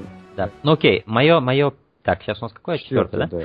Мое четвертое место это Лего фильм, о котором мы уже сегодня говорили. Когда я посмотрел а. его, и, когда я его посмотрел, я не ожидал, насколько он мне. Я его очень долго откладывал, посмотрел. Я подумал, ну что это, ну мультик, но с Лего. Но, сейчас повери, я уже столько этих игр Лего вот компьютерных прошел. И, теперь они еще и фильм сделали, эти наркоманы. Я подумал, что за бред, зачем мне это нужно здесь? Когда я посмотрел, я был поражен, сколько всего можно сделать с анимацией на самом деле, изобретательного я просто скажу, я буду краток, мы уже говорили об этом фильме. Мне чертовски понравились все герои, и главный герой мне тоже понравился, что он обычный такой, казалось бы, посредственный строитель, да, в этом мире. Все всегда делают все... по инструкции, по инструкции. Да, да, Ему ломают где... этот шаблон. Да, да, кстати, тут очень много именно идет обыгрывания идеи собирания лего, да? системы хватит уже там жить как это. Соби- собирай разные вещи из разных кусочков. То есть здесь много на самом деле клевых для детей посылов, очень много. Ну... То есть подобные посылы были в фильме э, э, Грань... Э, фу, как этот фильм называется-то, боже, Tomorrowland, Земля будущего. Вот такие идеи там были, но этот фильм абсолютно скучный, абсолютно они плоские, эти идеи в этом фильме. Вот в Лего фильме все эти идеи исследованы офигенно просто визуально и вот именно э, ты должен, ты можешь собирать невероятные вещи из разных блоков, которые могут быть вообще друг другу не подходить, но из, может, это просто такая метафора визуальная, которая применима к нашей жизни, что можно смотреть на жизнь немного более, да, изобретательно и по-другому жить как-то в другие себя. Земля будущего, ты имеешь в виду новый фильм, который вышел, да, недавно? Да, да, да, да, да. Вот. И там были похожие, там почти такие же идеи, только они там очень плоские. А в этом фильме они действительно расцвели и заиграли красками. А, и просто анимация меня поразила. Это, это одна из великолепнейших анимаций, что я видел вообще в мультфильмах. Это просто поразительно, что они с этими блоками сделали, как они это умно все обыграли, и какая динамика этого сюжета, какой тут посыл, и какой тут юмор офигенный. То есть Лего фильм это потрясающая комедия. Комедия действительно, потому что было очень много раз смешно. Мне опять же вспомнить того же э, полицейского с раздвоением личности, или вот этого злодея, который сам короткий, но у него огромные башмаки вот эти вот, на которых он ходит. И просто Бэтмен тот же незабываемый получился. Именно действительно я бы его так поставил, не то что в один ряд с другими Бэтмен киношными, но он такой именно персонаж получился, который не просто Бэтмен в этом а ты именно Бэтмен, понимаешь? И он другой, интересный, новый. Поэтому да, это мое четвертое место. Что у тебя? У меня на четвертом месте фильм, который открыл для меня мир режиссера Уэса Андерсона. Это «Отель Гранд Будапешт». А. Вообще офигенный фильм, потрясающий. Настолько меня потряс, что я ходил еще неделю с таким офигенным настроением. очень веселый, задорный. Этого очень не хватает вот, в э, кинематографе таких вот фильмов. Очень напомнил мне настроение фильмов Вуди Аллена. Некоторых, uh-huh. некоторых. Не как тут мечте Кассандры, там очень да, да, да, вот, да. А Отель Гранд Будапешт такой разодоренный просто фильм с такими персонажами, которые хай, хай, хай, хай, оп, юморочек, юморочек, такие фразыки, побежали, побежали, побежали. Вот, угу. и это все очень классно и интереснейший сюжет. Прям следуешь за ним, как смотришь все это на как на картину, потому что у него такие интересные задумки в плане операторской работы, что я даже да, да, да, да, да. смотрю Он... на каждый кадр и хочется нажать на паузу, подождите, подождите, дайте посмотреть, да? Угу. Так взято всегда с такой перспективой прямой, да, такая, как столб просто, плоская такая перспектива. Угу. Очень... Он делает именно из этого какие-то картины, он именно делает. Да, так что какой-то... Вот это чисто его стиль, ни у кого такого больше не наблюдается вообще. Не видел ни разу. Да. Вот, что можно сказать? Эм, по энергии он напоминает бесподобный Мистер Фокс, где было много тоже героев, да. они тоже бегали туда-сюда, как Бенни Хилли, и это было все задорно, интересно. И опять же, постановка кадра, который ты упомянул, там есть момент, где вот этот вот фильм, а, этот дом показывает, это поместье, да, вот это вот, а, вот это отель Гранд Будапешт.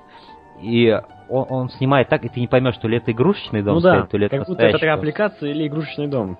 И ты не можешь провести вот эту грань он настолько великолепно это делает. Я до сих пор не уверен, была ли это какая-то какая-то фигурка вот эта вот, которую они построили, типа это отель, или я не, я, это поразительно, да. Это похоже, как будто ты играешь в кукольном домике вот этими всеми челобутиками, придумываешь сам себе им невероятнейший сюжет, как там все закручено. И какие, какие цвета в этом фильме, боже. Да, цвета очень яркие. Актеры всегда, э, не персонажи, обмениваются такими фразочками всегда. Быстрые диалоги такие хлесткие, uh-huh. как пинг-понг все очень подвижно двигается, быстро и, в принципе, в тон всему окружающему.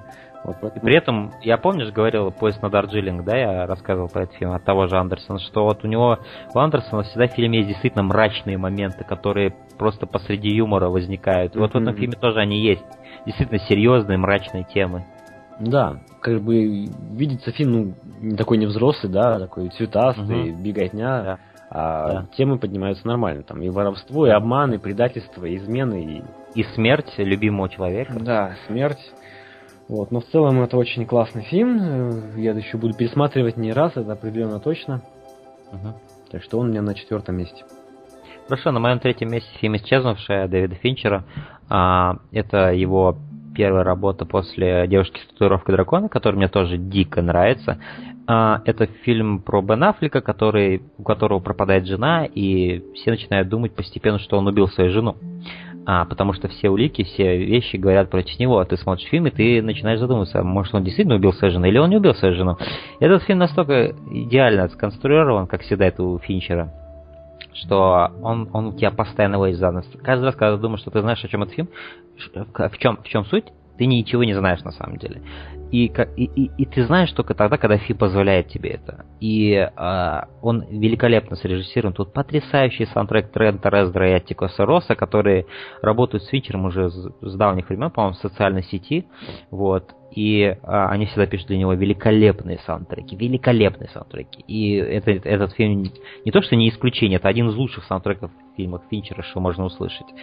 И а, вся эта тема, вся эта вот эта история, вся эта запутанная юмор. Я вот должен сказать, единственное, что мне в этом фильме не всегда для меня работало, это юмор. Когда фильм пытается умно шутить. Потому что Дэвид Финчер, он, черт побери, умный мужик, а, как Кристофер Нолан. И когда и, и что у Кристофера Нолана, что у Финчера наблюдается такая фигня, что они иногда слишком умно шутят, шутят, и это не чувствуется органично по отношению к остальному фильму и вообще по отношению просто к природе юмора. Потому что иногда фильм, кажется, слишком умно себя ведет, и это не играет на роль э, фильма. Это единственный минус всего фильма, потому что тут офигенные диалоги, офигенная режиссура Финчера. Финчер один из лучших, я считаю, режиссеров, которые могут просто делать сцену так, как никто иной. И а, тут, опять же, просто дичайше интересно и клево было его смотреть. Этот фильм с очень крутым посылом. Тут их даже два посыла этих.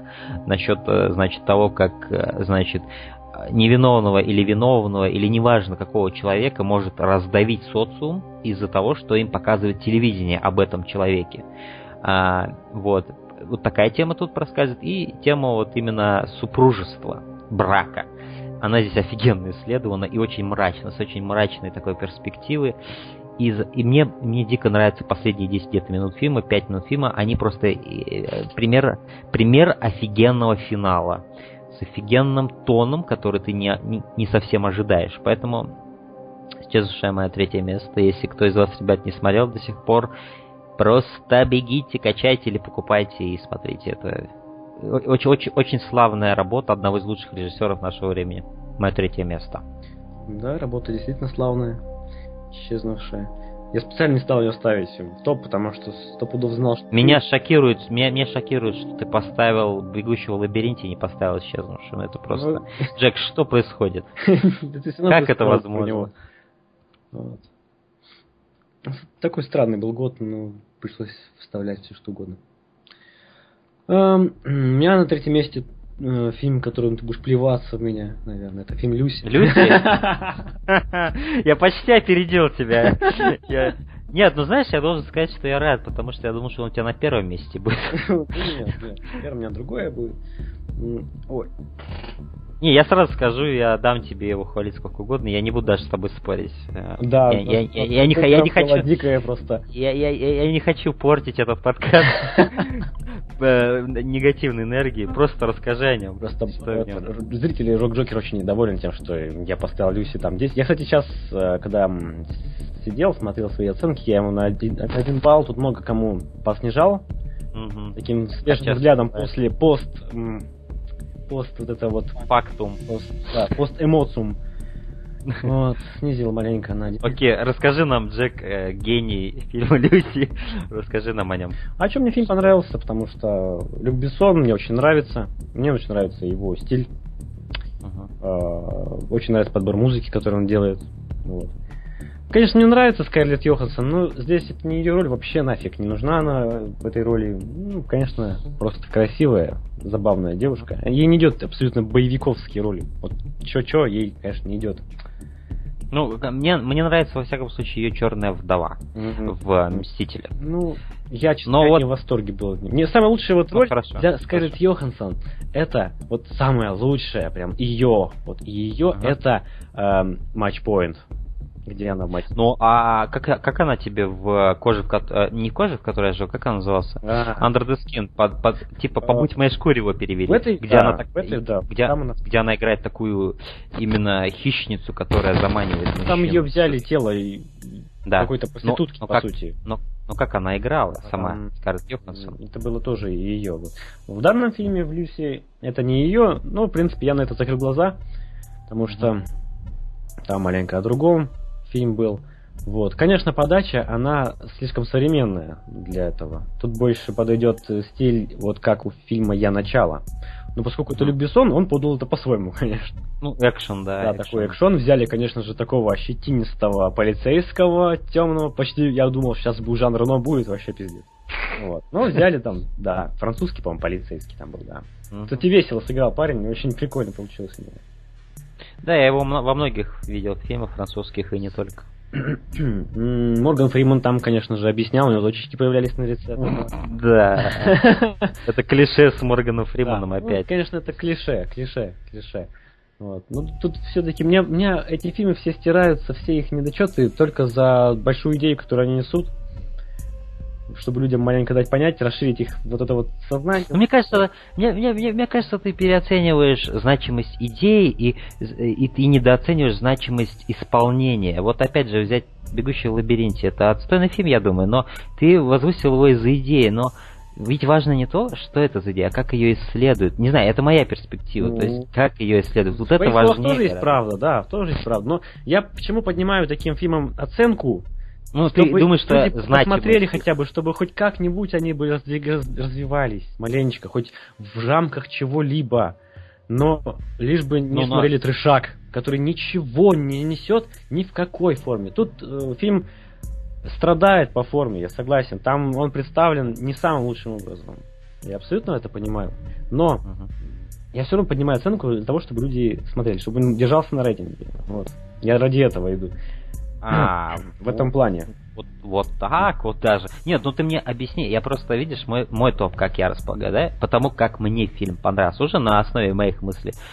Мне вот теперь уже даже интересно, э, после, по- после твоих слов, нравится ли тебе фильм Люси больше, чем, например, что у тебя до этого были все эти фильмы? Или в этих Нет, фильмах тут есть дело то, что топа и тебе- дело оценки на кинопоиске, я имею в виду.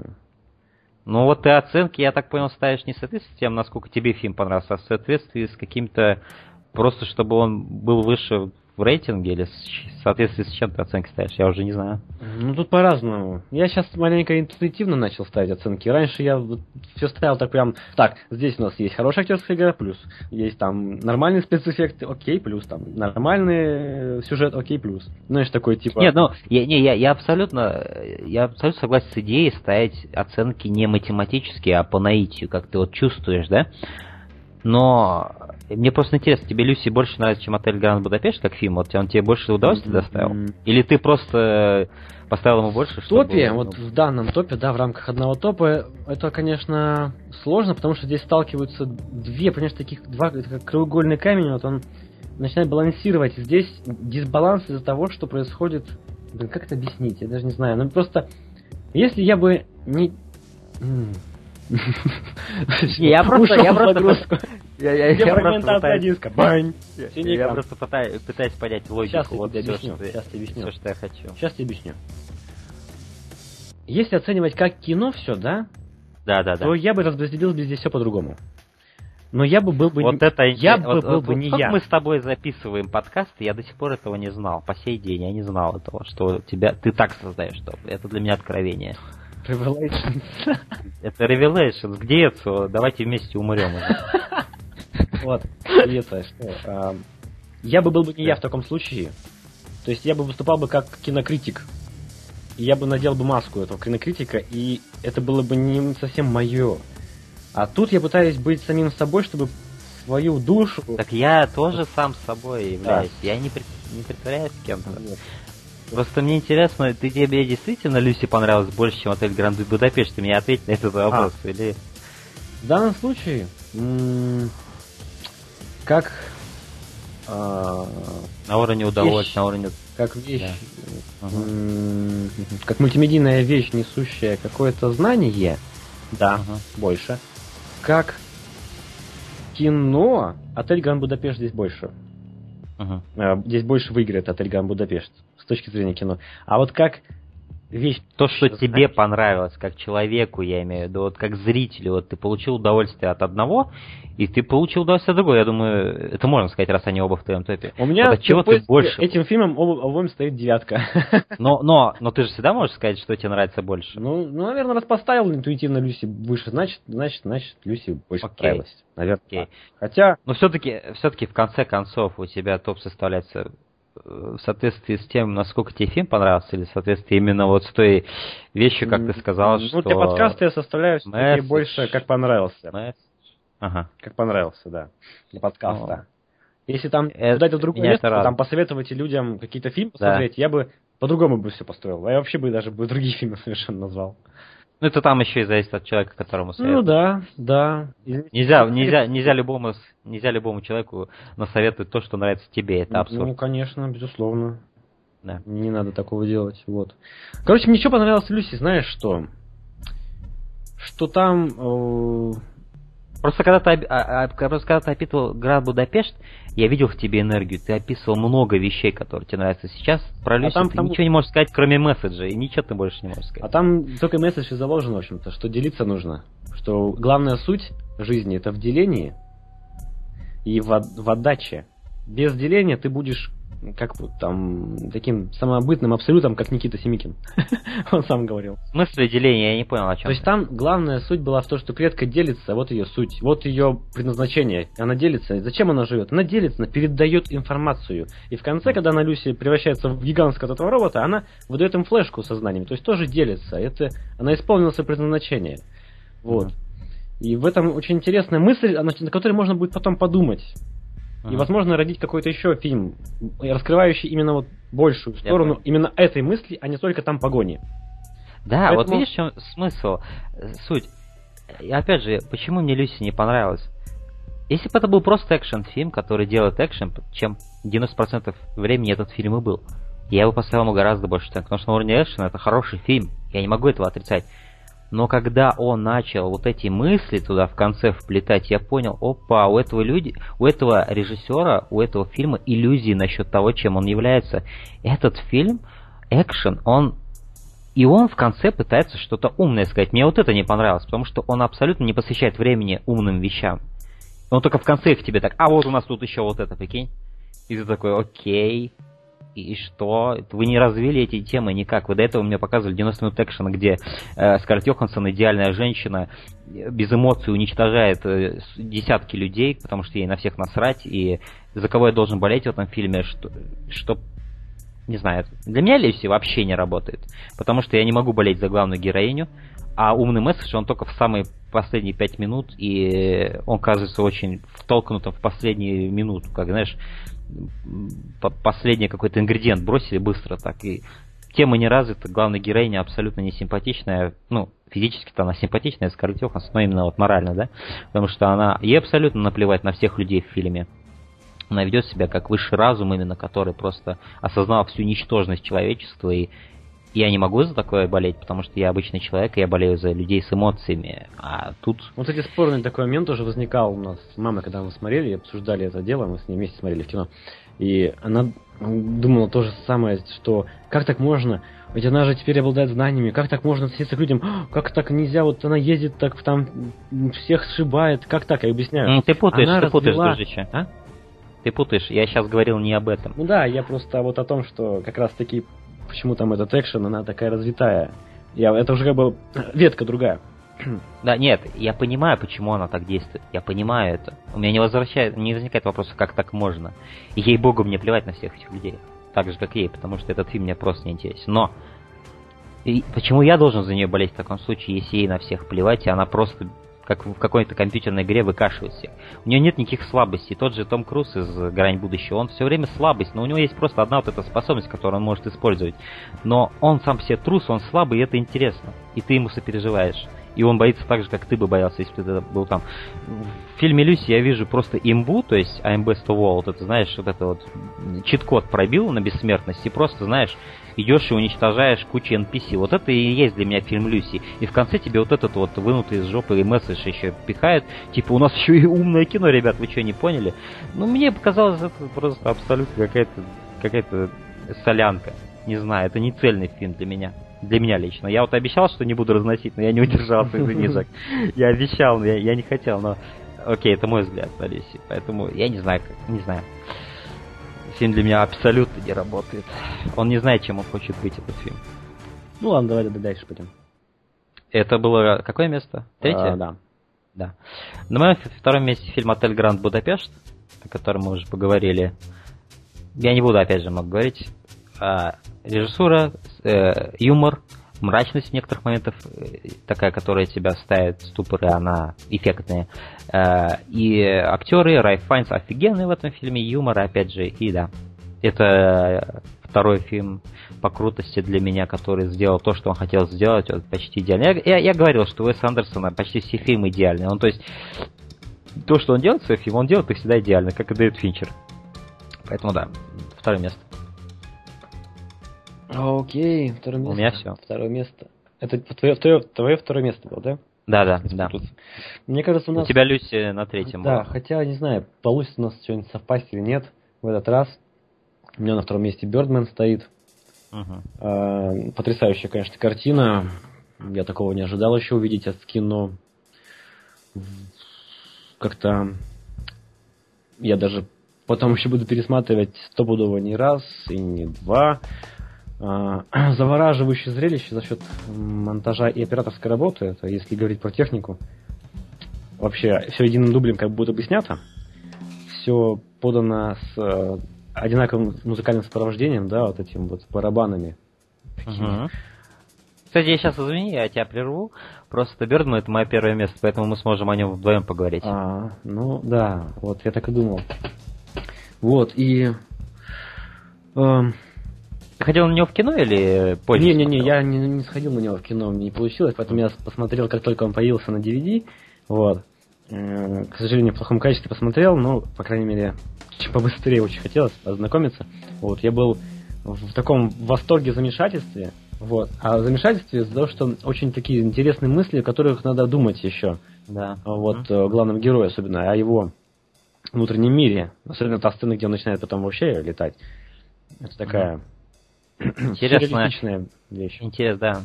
Когда ты не знаешь, где реальность заканчивается, где начинается. Да. И в этом все очарование, в общем-то, фильма. Угу. В таком вот это плавное такое перетекание, плавное такое, как будто ты плаваешь, в общем-то, в каком-то океане. Как будто ты находишься действительно в голове главного героя, как будто ты в его сознании. Оно такое течет, перетекает, завихряется куда-то. И ведь весь фильм, он действительно от его лица, от лица этого чувака, который не знает, что делать со своей карьерой, как ему вернуться назад в прайм. Это даже параллель такая с самим Майклом Киттоном. Тот после Бэтмена действительно нигде не сыграл таких выдающихся ролей. И Бэтмен, Бёрдман, это тоже параллель. И то, что именно Майкл Киттон играет, это тоже такая очень... Это ломание четвертой стены, я думаю, со стороны режиссера Алехандро Гонзалес и Нериту а, то есть именно взять именно Майкла Киттона эту роль. И он офигенен в этой роли, я думаю, ты согласишься. Нет, там все хорошо вообще проявили себя. Как игра, видишь, как будто жизнь происходит, театрально, это вот жизнь кипит, бурлит, идет. И все это так реалистично. Как будто mm-hmm. ты ходишь, знаешь, как по театру. За кулисами. Ходишь, вечно такой, там, за кем-то, кто-то тебя провел, и ты все это так краем уха наблюдаешь. Mm-hmm. И, и поражаешься одновременно этой жизни, которую ты до этого не видел. Mm-hmm вот эту обратную сторону сцены. Да. То есть ты видишь сцену, но ты не всегда видишь за кулисье. Тут постоянно почти за кулисье. И Именно, да, вот эта история вот этого актера, который потерял свою, так скажем, дорогу, да, и не знает, как вернуться, и то, что он даже краем глаза, как будто краем сознания ощущает, что он посредственность, действительно, у него был вот этот один фильм, да, Бёрдман, и после этого он ничего не смог сделать, и критики его постоянно разносят и поносят, там даже есть персонаж критика, да. Вообще, весь этот фильм, это как именно исследование просто кино, природы, то есть именно и сторона актера, и сторона там э, критика, да, который все это видит и воспринимает, и его, типа, критика влияет на то, пойдут ли другие фильмы на этого актера, э, другие люди на этого актера, да? То есть показана вся жизнь вот этого кино, хотя нам все время показывают театр, да? как э, именно действие, место действия, но вот именно это все завязано именно как будто на кино, действительно, природа кино как будто исследуется. Это все применимо к кино, не только к театру. И да, я согласен, режиссура просто великолепная. Вот это то, что он сделано так, типа, как будто один кадр, это очень помогает именно вот проникнуть в этот мир. Тебя не обрубают от этого мира ни разу монтажными ножницами, тебя не выдергивают оттуда. Ты постоянно там. Ты вот как вот заходишь в этот пруд, и ты плаваешь в нем, пока это все не кончится, да? То есть, э, да, я согласен, это офигенный фильм. У тебя первое, первое место, поэтому не знаю, как да? мы с тобой выстроим ну, у тебя первое место остается? У меня первое место Интерстеллар. А, ну все, рассказывай вот, об поэтому... А почему я поставил на первое место в топе? Потому что среди всех, наверное, Интерстеллар занимает самое большое большую часть моего сердца, вот так. Uh-huh. В плане того, что он из всех остальных фильмов наиболее uh-huh. сильнее в плане воздействия. Вот. Поэтому он, в общем-то, лидирует. И, в принципе, я, ты правильно и, говорил да. про вот эти вот моменты. Ну, в общем-то, ты правильно сказал про него. С экспозицией, да.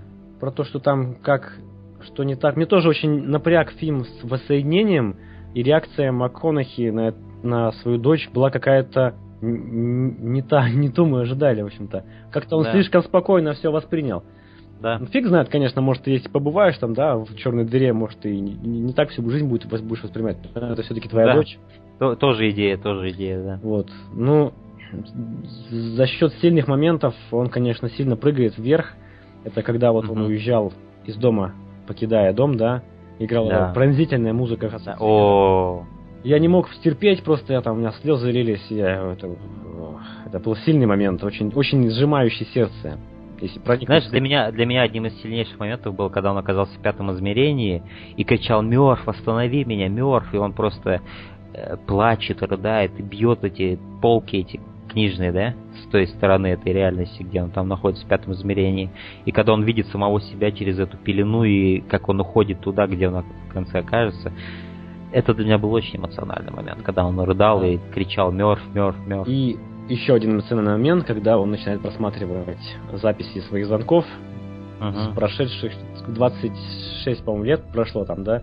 Это тоже Да, очень много лет. сильный момент, особенно с его сыном, когда он показывает, Дети появляются. как он взрослеет, как у него ребенок умирает, и это Мгм. Если стать на место главного героя, можно крышей свихнуться реально. В этом момент очень сильный. И МакКонахи Да, э, вообще справляется с этой ролью, ну, на 200%. Да, да.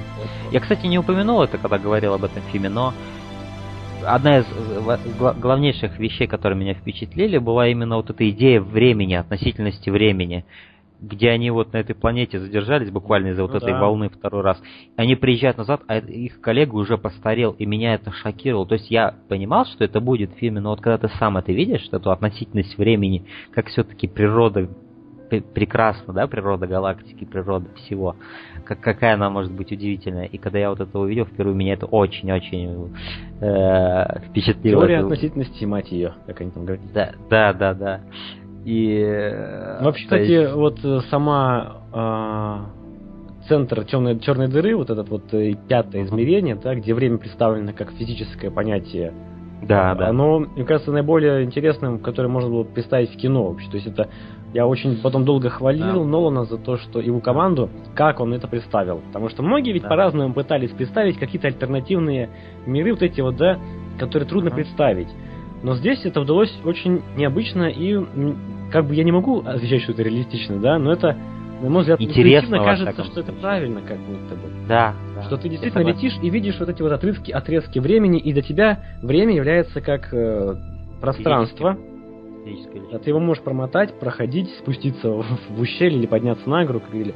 И Да, момент, да, да, да. который ты упомянул, э, что любовь это действительно сильная вещь, и мне очень понравилось э, высказывание, то, что любовь это как артефакт другого измерения, который оставлен был нам. И по сути это действительно так, потому что из любви по сути все соткано, вот, и мы как частицы любви только себе держим и можем ее познать только как вот как чувство, которое может тянуть тебя к человеку, который находится неизвестно где, и, возможно, даже он умер. Да, да. Вот это уникальное, то есть чувство, как воз- м, дарующее очень много сил человеку. Это, это такая... э, Ведь в фильме постоянно поднимаются вопросы именно сигналы, как они проходят через пространство, да, через эти кротовые норы, э, через какие-то там из, из черной дыры, типа нельзя послать сигнал, поэтому мы не можем исследовать, типа, чтобы эту гравитацию, проблему гравитации исследовать. Именно они показывают любовь как ультимативную форму сигнала, да, которая тянется через галактики, и она все время будет с нами, да, в нашем сердце, она будет нас связывать, типа, это как это такая идея, но действительно очень поэтическая и очень романтичная, Ну, потому что, ну, далеко не все люди верят вообще в существование любви, да, И люди верят в химические реакции в основном, да, и так да, далее. я почему-то тоже раньше А. об этом только и думал, что это Вот. химическая реакция. Но тут гораздо больше. Нолан, Нол- Нолан показывает это именно как что-то вы- высшее, да, возвышенное. Мне понравилось просто даже вот, ну, намерение, с которым он представил любовь в этом фильме, что это нечто, что поможет решить самые неразрешимые проблемы, что поможет победить самые не- непобедимые препятствия. Да. И что еще интересно в этом фильме, то что он начинается, в общем-то, на ферме, а продолжается в совершенно неизвестных измерениях. То есть Да. такой Контраст. сильный контраст выбивает. Обычно, если уж фильм про космос, то начинается все с, с Хьюстона какого-нибудь. А тут бац, и вот так. Да, э, опять же, повторюсь, вот Art Direction, ну, я не могу выше их, больше каких-либо больших похвал воздать Нолану. Этот фильм просто великолепен. Вот визуально он ну, не к чему придраться. Все очень понимает. Но он очень умный мужик, он все очень понимает. И в том числе силу контраста. Про фермера, который хочет летать, и в, итоге летает в такие далекие э, просто пространство, куда никто никогда в жизни не летал, да? То есть это тоже контраст. То есть это да, это здорово. А, и я должен сказать, что я абсолютно, для меня, я, я абсолютно рад, что Интерстеллар на твоем первом месте, я ни в коем случае... Именно Интерстеллар для меня это такой фильм, который, вот, несмотря на все те многие недостатки, которые я его перечислил, сильные стороны этого фильма, они настолько сильные, что если кто-то этому фильму поставит 10 баллов, я вообще не, никаких проблем с этим не будет, я ему слова поперек не скажу. Я считаю, что этот фильм, который заслуживает 10 баллов для определенного человека, все от человека зависит. И э, я абсолютно рад, что он на твоем первом месяце, так что да, никаких проблем вообще 10 из 10, да, заслуживает. Ну, у тебя Бёрдман, да, на первом месте? Да, Бёрдман для меня, я считаю, это идеальный фильм, потому что он все, что он хотел сделать, он сделал. В нем офигенный месседж, и в нем именно идет исследование природы кино, именно вот того, что мы любим. В том, в чем мы варимся каждый год, мы смотрим фильмы, и он просто за, за, за, за кулисы этого всего вот залазит Гонзалес Иньяриту. И там даже есть сцена, ведь весь этот фильм, он такой настоящий артхаус, да? Но там даже есть такая абсолютно сюрреалистичная сцена, где под какую-то музыку танцуют люди в костюмах супергероев. Помнишь такую сцену? Там, по-моему, даже Железный Человек, Спайдермен танцует. И она абсолютно просто появляется в фильме. И это такой именно действительно контраст с тем, что ты видел до этого, потому что ты вспоминаешь все эти Мстители, Человека-паука и так далее, эти бездумные абсолютно фильмы. Это просто такой интересный контраст и такой комментарий на то, что в нашей нынешней вот реальности киноиндустрии фильм про супергероев вытеснили почти все, да? Угу. И это просто интересно был такой момент контраста, который он просто так грубо абсолютно вставил фильм, но абсолютно умышленно. Это, по-моему, единственный момент, когда вот эта иллюзия одного дубля как раз обрывается монтажом. Это единственный момент. Что тоже символично. Как будто обрывает магии кино, знаешь, их впихивают туда, этих супергероев. А, и потом она продолжается. И в конце, кстати, финал, он абсолютно гениальный, на мой взгляд, когда он просто взлетает, знаешь, как будто режиссер говорит, а мне плевать, а, то есть мне плевать на логику, гадайте, это реальность или нет. Он просто отдается, знаешь, полностью всему этому. Он просто такой посылает его вверх и даже не показывает, как он летит. Он показывает нам его дочь, которая смотрит сначала вниз, думает, что он выбросился, а потом смотрит наверх и видит, что ее отец парит в облаках. Это просто такой магический момент, и лицо, выражение Эммы Стоун, которая офигенно в этом фильме играет, мне просто понравилось ее выражение лица. Да. Такое, знаешь, такое триумфальное какое-то в какой-то степени и радостное. И ты с такой же радостью выходишь из этого фильма. Угу, угу. Поэтому, да. Окрыленность меня... такая получается. Да, и я... Да. И знаешь, знаешь, что я должен еще сказать? Я был удивлен. Я ходил на вечерний сеанс этого фильма, и почти ползала было забито именно школотой, очень молодыми людьми, то есть по 15 лет, по 10 лет. И знаешь что? Они все вышли довольны, они все радовались, они смеялись, и я чувствовал эту энергию, где все люди наслаждаются этим фильмом. И это поразительно, потому что это один из самых сложных, сконструированных и самых сложных с точки зрения идей фильмов, но при этом он всем понравился. Вот это тоже интересный феномен. Я не ожидал. Я, то есть, когда они зашли с я подумал, о боже, куда они пришли? Это фильм абсолютно не для них.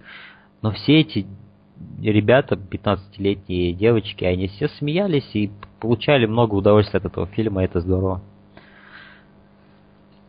И, и, и единящий experience такой, знаешь, это был, где я не чувствовал себя в отрыве от остальной аудитории, я чувствовал себя один из. Это такое редко бывает, когда я хожу на такие умные фильмы. В основном это сопение, в основном люди выходят из зала и, и чувствуют себя некомфортно. Бердман именно, в отличие от того же Интерстеллара, он смог умные идеи очень органично подать, без вот этих вот тяжелых диалогов, которые просто вот м, тянут прям фильм вниз, я прям физически это ощущаю. Поэтому да, вот таковы наши топы, ребята. Я вот думаю, на этом можно заканчивать. Да, это, у этого режиссера, у Александра Казалис, смотрел «Вавилон» буквально совсем недавно. А. Тоже под впечатлением был такой фильмец у него в этом или в следующем у него в этом или в следующем году выходит фильм «Возвращенец» или «Выживший», как его перевели, с э, Томом Харди и э, Леонардо Ди Каприо. Oh. Это будет очень любопытно будет. Потому что трейлеры там показывают опять запредельную режиссуру. Это будет вестерн, но такой зимний, мрачный вестерн. Опять же, с этими, я думаю, с долгими дублями он будет. Потому что он того же оператора нанял. Mm, я бы еще раз посмотрел бы на такую магию. Да, поэтому я очень жду. Я думаю, этот фильм окажется в моем топе следующего года. Точнее, это уже получается 2015 года. Поэтому, да, тебе есть что добавить по 2014 году? Да нет, в общем-то, все. Да. Ну, я разве что скажу, что мне очень понравился в этом фильме, э, в этом году фильм э, Ксавье Далана «Мамочка». Очень классный фильм, очень крутая драма, современная, классная, клево срежиссированная. А, Охотник на лис Беннета Миллера был офиген. Планета обезьян была офиген. Страж галактики мне очень понравились. А, Ярость Дэвида Эйра. А, даже Бивень Кевина Смита мне понравился. Я смеялся много за этим фильмом. А, Годзилла, которую все поливали говном, она не попала в мой топ, но она мне очень понравилась. Это именно кинотеатрский такой experience был. Звездная карта Дэвида Кроненберга, моего любимого режиссера, мне тоже очень понравилась. Но она чуть-чуть, чуть-чуть не дотянула. Я думаю, мы с тобой могли бы упомянуть, во всяком случае, сериал «Фарго» 2014 года. А, да, обязательно стоит упомянуть. Первый сезон которого был великолепен. А, и вместе с сериалом «Настоящий детектив», который тоже в 2014 году премьера был, он имеет эпизодическую такую структуру. То есть первый сезон, он завершенная история. Что в «Настоящем детективе», что «Фарго» это так. То есть этих персонажей мы уже во втором сезоне увидим. Мне, мне просто интересно, что оба этих сериала высочайшего уровня из такой же с идентичной структуры вышли в один год. Это поразительно. И Билли Боб Торнтон, он просто гениален в этом фильме. Я не знаю, как Фарго сказать. Да. Он просто гениальный злодей. Я бы его поставил на одну почти ступень с Антоном Чигуром и Старикам тут не место. Он просто великолепен. Да, пожалуй, да. И Мартин Фриман, от которого я в основном никогда не бываю в восторге, в этом сериале просто охренение. Он просто великолепен, я не знаю. Это просто роль его жизни, мне кажется. Он, он настолько был создан для этой роли, его лицо, его повадки. Он просто вот этого трусоватого подлеца вот этого сыграл просто великолепно.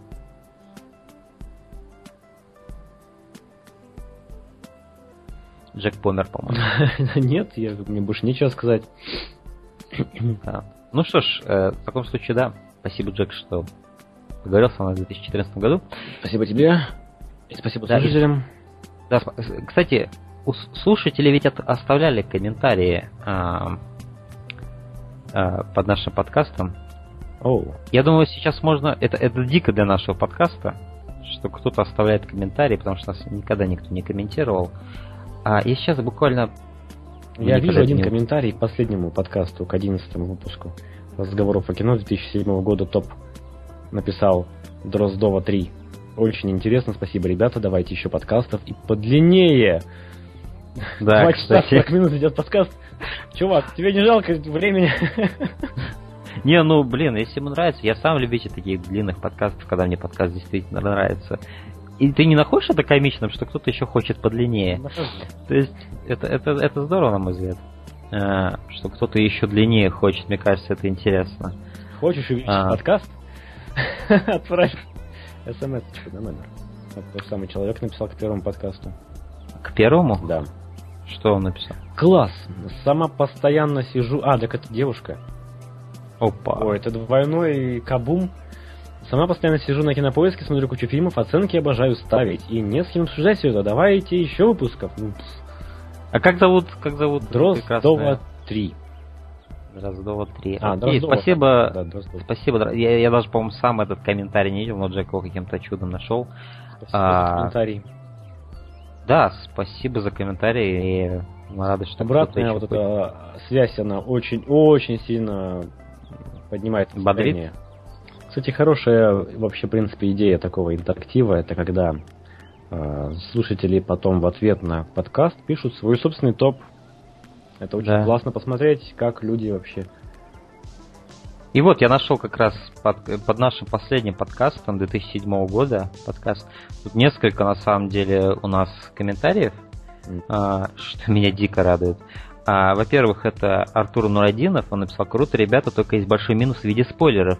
Тогда эта беседа актуальна только между вами, но не для нас.